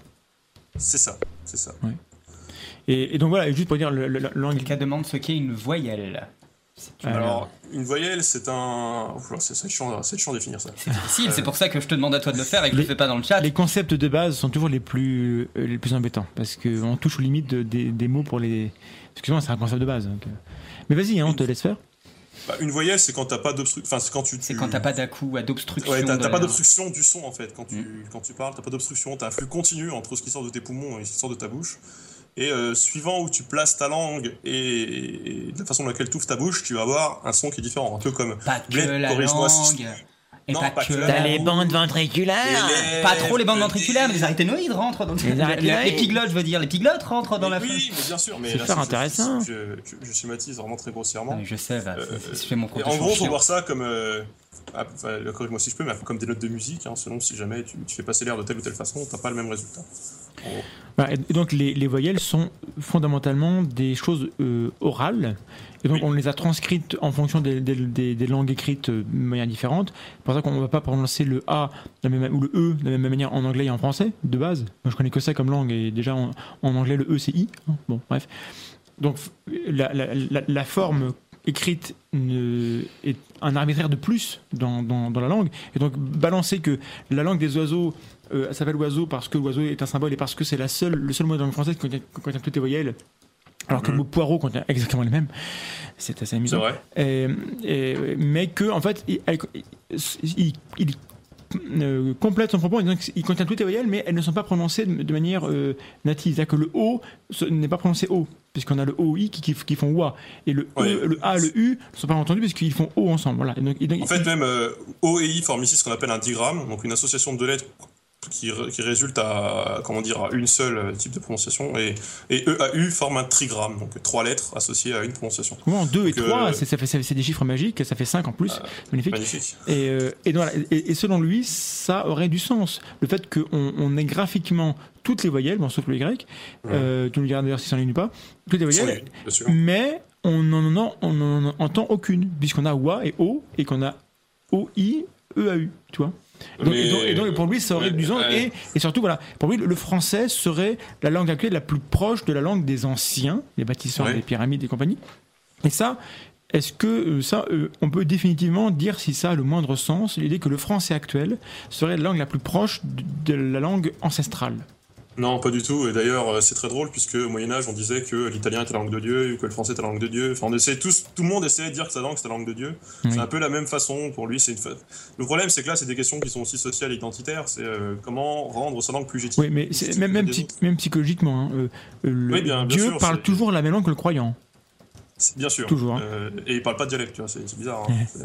C'est- Dieu est assez réceptif à la norme, hein, vraiment. mais- En tout cas, pour, pour parler vite fait, rebondir sur les langues, les langues euh, construites, puisqu'on avait dit qu'on en parlerait un peu, et, et j'aimerais bien un peu revenir Allez. justement sur cet Il aspect. lui reste 7 minutes, vas-y. Euh, bah pareil, on peut pas les mettre sur un arbre phylogénétique dont on a parlé dans la première partie, puisque elles viennent de nulle part, tu vois. Il y a un gars qui comme ça décide, Ouah, la construit et boum. Et même d'une manière générale, les langues naturelles sont en partie des langues construites. Et euh, la norme, la normalisation d'une langue, c'est tout simplement tu donnes des particularités et tu les ériges comme standard. Et donc tout ce qui en diverge, c'est à combattre, c'est à. alors, dans- en français, c'est comme ça, c'est à combattre, c'est pas souhaitable. Mhm. Et donc quand tu, de manière, sur des critères qui sont purement subjectifs, sur des, selon des constructions qui sont purement sociales. Euh, tu décides euh, ce qui est bon ou ce qui n'est pas bon, ce qui est à garder, ce qui est à virer. Ben, tu as une influence quand même qui est directe sur la langue, et tu as aussi du coup une part de subjectivité, une part d'arbitre, enfin une part de, comment dire d'arbitraire social un peu, et, euh, et du coup tu as du coup une part de construit. Voilà, tu as une part de construit aussi. Quand en français on dit, ben, on dit ça et pas ça, au nom de quoi, des fois tu sais pas, quand on dit qu'après que prend l'indicatif plutôt que le subjonctif, alors que le subjonctif s'est imposé dans les 100 dernières années, bah, au nom de quoi? Au nom d'un idéal euh, qui n'existe pas, au nom d'une idée que, tu, que tu te fais, au nom d'une construction sociale qui n'a pas de sens linguistiquement. Et c'est au nom de cette construction, qui est une construction, euh, si elle serait pas là, ce serait, euh, ce serait pareil. Dans la langue, ça changerait rien. Euh, bah, ça changerait le fait que tu, que, ça changerait juste le fait que ben, euh, on, soit plus libre. Mais du coup, le fait qu'il y ait ces constructions, ça contraint la langue. Donc du coup, tu, diriges, tu essaies de diriger son évolution. Donc du coup, il y a une part de construit, il y a une part d'inventer, il y a une part de, y a une part de, planification. Voilà. Parce que souvent, on parle de, enfin, langue inventée, langue construite, langue planifiée, ce sont trois termes qui désignent exactement la même chose. hein. Mhm. En, en linguistique, on parle d'idéolangue. Ah, ok. Mais est-ce que le mot artificiel a, a du sens dans ce cadre-là ou est-ce qu'il faut éviter? Oui, oui, non, non, bah, ça, ça a du sens. Bon, c'est un objet vite, mais ça, a- ça a du sens. On comprend assez bien ce qu'il ce sous-entend. Il y a des langues, enfin, par exemple, l'allemand, on dit d'abord qu'il a été écrit avant d'être parlé, tout simplement parce que la langue, l'allemand, le standard de l'allemand tel qu'il existe aujourd'hui, il est très largement euh, pris sur la Bible de Luther. Et la Bible de Luther, qu'est-ce qu'elle qu'est-ce qu'elle voulait faire à la base? C'était une forme construite de l'allemand qui servait à ce que tous les dialectes se comprennent, enfin, que toute personne parlant un dialecte puisse Ah oui. comprendre cette forme. Donc c'est une langue qu'on appelle une langue Hausbau, une langue toit, une langue qui va faire le pont entre toutes les variétés du Mais pays. c'est ça dont, on parlait tout à l'heure euh, avec le, commun ou le, le galactique standard et compagnie. C'est, une forme de langue qui vise à l'universalité, bon, dans, dans un bassin, dans, un, con- dans, une- dans un contexte. Mais euh, du coup, ça existe, ce, ce- ce type de langue-là. Mais l'allemand évolue aussi. Enfin, la langue aussi, elle évolue, bien sûr. Elle évolue et elle se, elle dialectalise aussi. Ok, donc on a un retour quand même avec des. Donc on a, on a des nouveaux patois Oui, qui, qui dérivent Oui. de, de- de cette langue entre guillemets universelle germanique, euh, enfin ou allemande, je sais pas comment dire. Euh, donc on, on avait d'anciens patois qui, qui, qui ont mergé pour, pour, pour faire une langue moyenne, et on a de nouveau des, des, un, un morcellement. Ça se passe comme ça ou? Mais je crois à peu près comprendre ce que tu as dit. Euh, oui, oui, t'as- t'as- tu as une convergence, puis tu as une divergence, puis tu as une convergence, puis une une divergence. C'est pas forcément au même endroit, pas forcément dans, dans- selon les mêmes conditions. Faut, faut que tu, en fait, la langue, c'est quelque chose, enfin, les langues, c'est quelque chose qui, qui bouge tout le temps. Voilà. C'est absolument insaisissable. Et la volonté qu'on a de les figer, c'est- tout simplement pour se, rass- pour se rassurer pour des questions qui sont not- surtout identitaires et sociales, mais c'est En fait, ce serait beaucoup moins contraignant et beaucoup plus simple, euh, que ce soit sur le plan politique, social, économique, etc., tout ce que tu veux, de lâcher un peu de l'Est Mhm. et euh, de d'intégrer au standard des, des, des évolutions plutôt qu'essayer de les contraindre et de dire non, non, non, faut pas que ça évolue, et parce que finalement ça évoluera quand même. Et... Donc si on, on voulait refaire une métaphore, parce que c'est un outil très, très bon la métaphore quand on veut vulgariser, on a cette, cette idée de l'arbre dont on a Ouais. vu qu'elle était, que c'était, c'était pas terrible comme image, enfin, c'était très très limitant, mais on, on peut avoir une, une autre image qui serait un fleuve, et donc on est tous em- embarqués sur, sur- sur nos, petites barques, et puis on, on suit le, le flux des choses, ça évolue forcément, et à vouloir construire des barrages pour vous, vous- ou- ou- à vouloir rester sur place, à, à- à naviguer contre le courant, bah, euh, on perd de l'énergie et on, on perd du sens. Et surtout, on, on- on gagne aussi en. en- Le problème, c'est que la, la standardisation de la langue répond aussi et surtout à un besoin, historiquement en français on le voit très bien, c'est un besoin de, de rendre plus légitime une classe sociale face à une autre. Ah. C'est-à-dire ce- la classe des savants, la classe de ceux qui savent les règles, de ceux qui les ont faites, Mhm. euh, domine forcément la classe de ceux qui les ignorent. Et la langue sert en fait de marqueur social et d'évolution sociale en fait, donc euh, d'ascenseur social. Et donc du coup, la langue est une construction, dans ce, de ce cas-là, d'une construction qui est purement sociale et qui sert à, à- à hiérarchiser un peu les gens. Voilà. C'est-à-dire qu'aujourd'hui, c'est parfaitement banal d'insulter quelqu'un ou de le renvoyer à son incapacité à écrire ou à utiliser des, des régio- à son, à sa capacité à utiliser des régionalismes. Alors que linguistiquement, bah, qui, qui utilise des régionalismes, ça n'a absolument. Enfin, on s'en branle, tu vois, au bout d'un moment. Et pourtant, c'est censé renvoyer à une condition d'infériorité, tu vois. Alors que le savant, lui, sait ce qui est bon, sait ce qui n'est pas bon, sait ce qui est, c'est ce qui est mauvais, c'est ce qu'il faut dire, c'est ce qu'il ne faut pas dire. Et du coup, il est en position de domination, et est une position qu'il veut, qu'il veut maintenir, qu'il veut garder. Donc, il ne veut surtout pas que la langue évolue. Au contraire, il veut que la langue se standardise et se normalise encore plus pour qu'il puisse justifier encore plus de sa domination sur une certaine partie de, euh, comment dire, de, sur certaines classes sociales. Et le problème euh, est aujourd'hui que c'est parfaitement, comme je disais, banalisé. Et je vais finir là-dessus. Euh, le problème, c'est qu'il y a des gens qui ont une, une façon de parler qui est divergente, non pas pour des raisons qui sont sociales, mais aussi pour des raisons qui sont médicales. Et ces gens sont considérés comme, euh, on, on va dire, d'eux qui sont qui sont teubés, qui sont qui sont, enfin, tout fout le camp, qui sont pas capables, etc. Alors qu'en fait, leur leur leur variation personnelle, leur- la variation de leur langue ne répond pas à des besoins qui sont sociaux. Déjà, c'est une composante qui est très importante, mais aussi à des besoins médicaux. Voilà, quand tu as, des problèmes d'élocution, quand, t'as des, quand tu, viens de prendre tu viens de faire un AVC, tu as des problèmes de, Oui. euh, d'élocution, ben, euh, voilà, on va dire, ah, mais il est teubé. Ben non, juste, il a des problèmes. Ça veut pas dire qu'il est moins intelligent qu'il l'est plus. Quand Il il y a a juste- quelqu'un qui parle beaucoup trop vite et qui bafouille à l'antenne d'une radio, qu'est-ce que tu fous là, mec Euh, Ouais. Qu'est-ce qu'il fout là, Mandax, à parler comme il parle? D'ailleurs, je m'en excuse, je fais des efforts, mais et, euh, et je reçois des, des, des quantités de, de commentaires sur ce point, certains bienveillants et beaucoup de gens qui, pour qui c'est vraiment un, un critère euh, dé- déterminant et discriminant. Et, euh, Alors justement, imagine quand tu fais de la linguistique où on, on considère que comme tu parles de la langue, il faut que tu utilises la langue dans sa façon la plus pure et construite qui soit, alors que c'est parfaitement un contresens. Mais Ah c'est oui. aussi révélateur de, de l'idée que les gens se font de la science du, de la science du langage, c'est-à-dire qu'ils considèrent que c'est, euh, ça c'est ça c'est le problème, c'est aussi l'éducation et c'est aussi la façon dont laquelle on enseigne le français qui fait ça. Mhm. Le français, c'est du sacré. Voilà, le français, on l'a, on en a fait du sacré. c'est vrai. Donc c'est un blasphème, c'est, c'est euh, comment dire, c'est, je sais plus comment on dit quand on détruit le sacré. euh, Sacrilège c'est un sacrilège, voilà, c'est un sacrilège euh, que de ne pas utiliser les formes qui sont consacrées euh, à, cet, us- à- à- à cet usage qui est considéré comme supérieur. Et comme je fais de la linguistique qui est une science, comme je suis censé représenter une forme euh, d'élite, alors que bon, ça c'est quelque chose que je réfute, mais c'est que dans l'es- dans l'esprit des gens c'est ça, et ben il faudrait aussi que j'ai une langue qui soit qui corresponde à cet usage. C'est aussi une construction sociale, c'est aussi ce que je dénonce hein, dans mes vidéos. hein, Ouais, de toute façon. Mais euh, parce qu'il y a peut-être confusion dans le fait que euh, être linguiste et s'intéresser à l'histoire de la langue, c'est pas être un conservateur de la langue. Oui, tu, mais tu- problème tu c'est n'es pas directeur d'un musée où les mots sont là, il faut, il faut les, il faut les choyer et, et les protéger contre toute évolution. C'est pas ça. je euh, suis, faire de la... je suis d'accord. Non mais l'étudiant d'une discipline n'en est pas forcément le praticien. On ne demande, Oui, pas à tout- on demande pas à toutes les personnes qui analysent la littérature d'être eux-mêmes de grands auteurs. Ça on ne demande pas à tous les musicologues d'être de grands musiciens. Oui, c'est un problème. Enfin, c'est un problème pour dans, dans la tête des gens. Enfin, c'est... Bien sûr. Et, et Alors, souvent, le problème, c'est que ceux qui parlent de l'histoire de la langue sont ceux qui, justement, veulent asseoir leur domination, euh, comment dire, par leur sociologue, par leur langue normée. Et justement, ils vont trouver des justifications historiques euh, au maintien et à la défense de la norme. Même des fois, des justifications qui sont clairement biaisées, euh, comme l'Académie française. euh, Oui, c'est ça. Ah, ça y est. Alors, c'est l'heure de, de- de conclure. Je pense qu'on a, on a fait le tour de. bon, il resterait pas mal de, de choses à dire, mais bon, les, les gens qui sont intéressés par ces questions-là peuvent aller voir ta chaîne euh, donc Linguistiqué où il y a beaucoup, beaucoup de choses. On dit Ké chaîne- ou, ou Kae à la fin Comment? Comment on prononce Linguisticae Linguistique, ouais. Linguisticae. Bon. Il y a ta chaîne, il y a celle de langue de chat aussi. Langue de Il y a- chat, oui. il y en a oui, c'est très bien. A- En termes de linguistique, vous êtes un peu les seuls que je connaissais, en fait- que je connais en Euh, fait. Je pense qu'on est les. ah, je- Moi, je connais la page de l'insolente linguiste, qui est une page dirigée, enfin, qui est tenue par une sociolinguiste québécoise. Sinon, euh, D'accord. euh, c'est un peu vide. hein. Voilà, les gens, vous avez des choses à aller voir. Alors, euh, est-ce que tu nous prévois une, une- une émission prochaine? C'est quoi ton prochain numéro? Ça parle de quoi? On peut savoir Ça parlera peut-être, je suis pas sûr, mais peut-être de l'analyse du discours politique et les outils linguistiques qui sont mis au service de la manipulation. Ah, la rhétorique, la manipulation. Oh, bah c'est quasiment la zététique. C'est complètement de la Et je zététique. vais parler de zététique. Eh bah, bien c'est parfait. C'est parfait. On est content. Alors, nous, euh, Du pour coup, le- ça a l'air préparé alors que pas du tout. Bah non, c'était une question totalement, totalement naïve.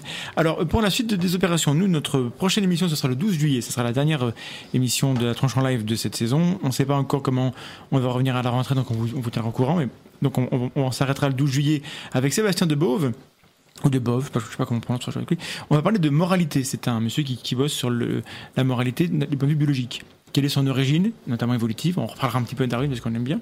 Euh, donc ne ratez pas parce que ça risque d'être fort intéressant. On a eu des débats sur l'origine de la moralité sans lien avec les religions dans les, sur les réseaux. Et C'est assez amusant parce qu'on a beaucoup de réponses euh, des sciences à ce niveau-là. Euh, demain, je vous annonce, pour ceux qui l'auraient oublié, donc ceux qui verront en replay, bah, c'est passé. hein, c'est demain. demain, on sera le 29. euh, quoi? 29 juin. Je serai sur le plateau de Meta TV. Voilà, alors c'est un radio un peu particulier. Euh, pour aller parler, je un- ne serai malheureusement pas. Vlad sera avec vous sur les réseaux. euh, Voilà, je serai avec vous sur les réseaux, mais je ne peux pas être sur place pour des raisons personnelles. Il sera, il sur le chat, etc. Et euh, donc moi, je vais aller essayer d'expliquer notre vision de la démarche scientifique et de la zététique et pourquoi est-ce que le doute est important, notamment sur tous des domaines qui sont des, des questions de complotisme et d'idéologie, parce que c'est un peu le problème que nous on voit dans la, la programmation de, de Meta TV, il y a quand même pas mal de problèmes. Euh, le 5 juillet, je serai euh, à Nantes. Les Bled sera pas là non plus, mais euh, hein, tu cumules, hein, tu te absent. Ah, voilà, donc pour une, une soirée avec d'autres vulgarisateurs, donc il y aura, il y aura Florence Porcel, il y aura Balade Mentale, il y aura Pierre Carner et j'en oublie, je vais m'arrêter là. Mais le 9 juillet, on sera tous les deux. voilà, attends, juste. voilà. Donc, c'est à Nantes le 5 juillet. Renseignez-vous, ça s'appelle SOS Neurone et c'est gratuit. Mhm. Et puis le 8 octobre, pas octobre, donc le 8 août. Le 8 août, euh, nous serons, Vlad et moi, les invités du Psylab pour. Euh, oui, sauf qu'en fait, euh, c'est juillet. C'est juillet Non. Ah, c'est juillet, c'est juillet, c'est juillet Je ne sais plus le ce que mois. je où on- disais, le 9 Bonjour, juillet. nous sommes en 2016. Voilà, le 9 juillet, nous serons, euh, Mandax et moi, invités par le PsyLab pour un live très très particulier qui s'oriente autour des thèmes inhérents à Hannibal, les psychopathologies, l'esthétique, toutes ces choses. Hannibal Lecter, donc voilà. hein. Donc ça s'appelle À table avec le Psylab. Et il y aura Ce- plein de gens très très cool. Ce sera en direct, ce sera fort intéressant. Voilà le, le programme pour les prochaines semaines. Il y a mon On se aussi. reverra sur Radio Campus Lorraine le 12 juillet. On remercie euh, Montezuma d'avoir été avec nous ce soir. Et on vous demande de rester sceptique surtout. À bientôt.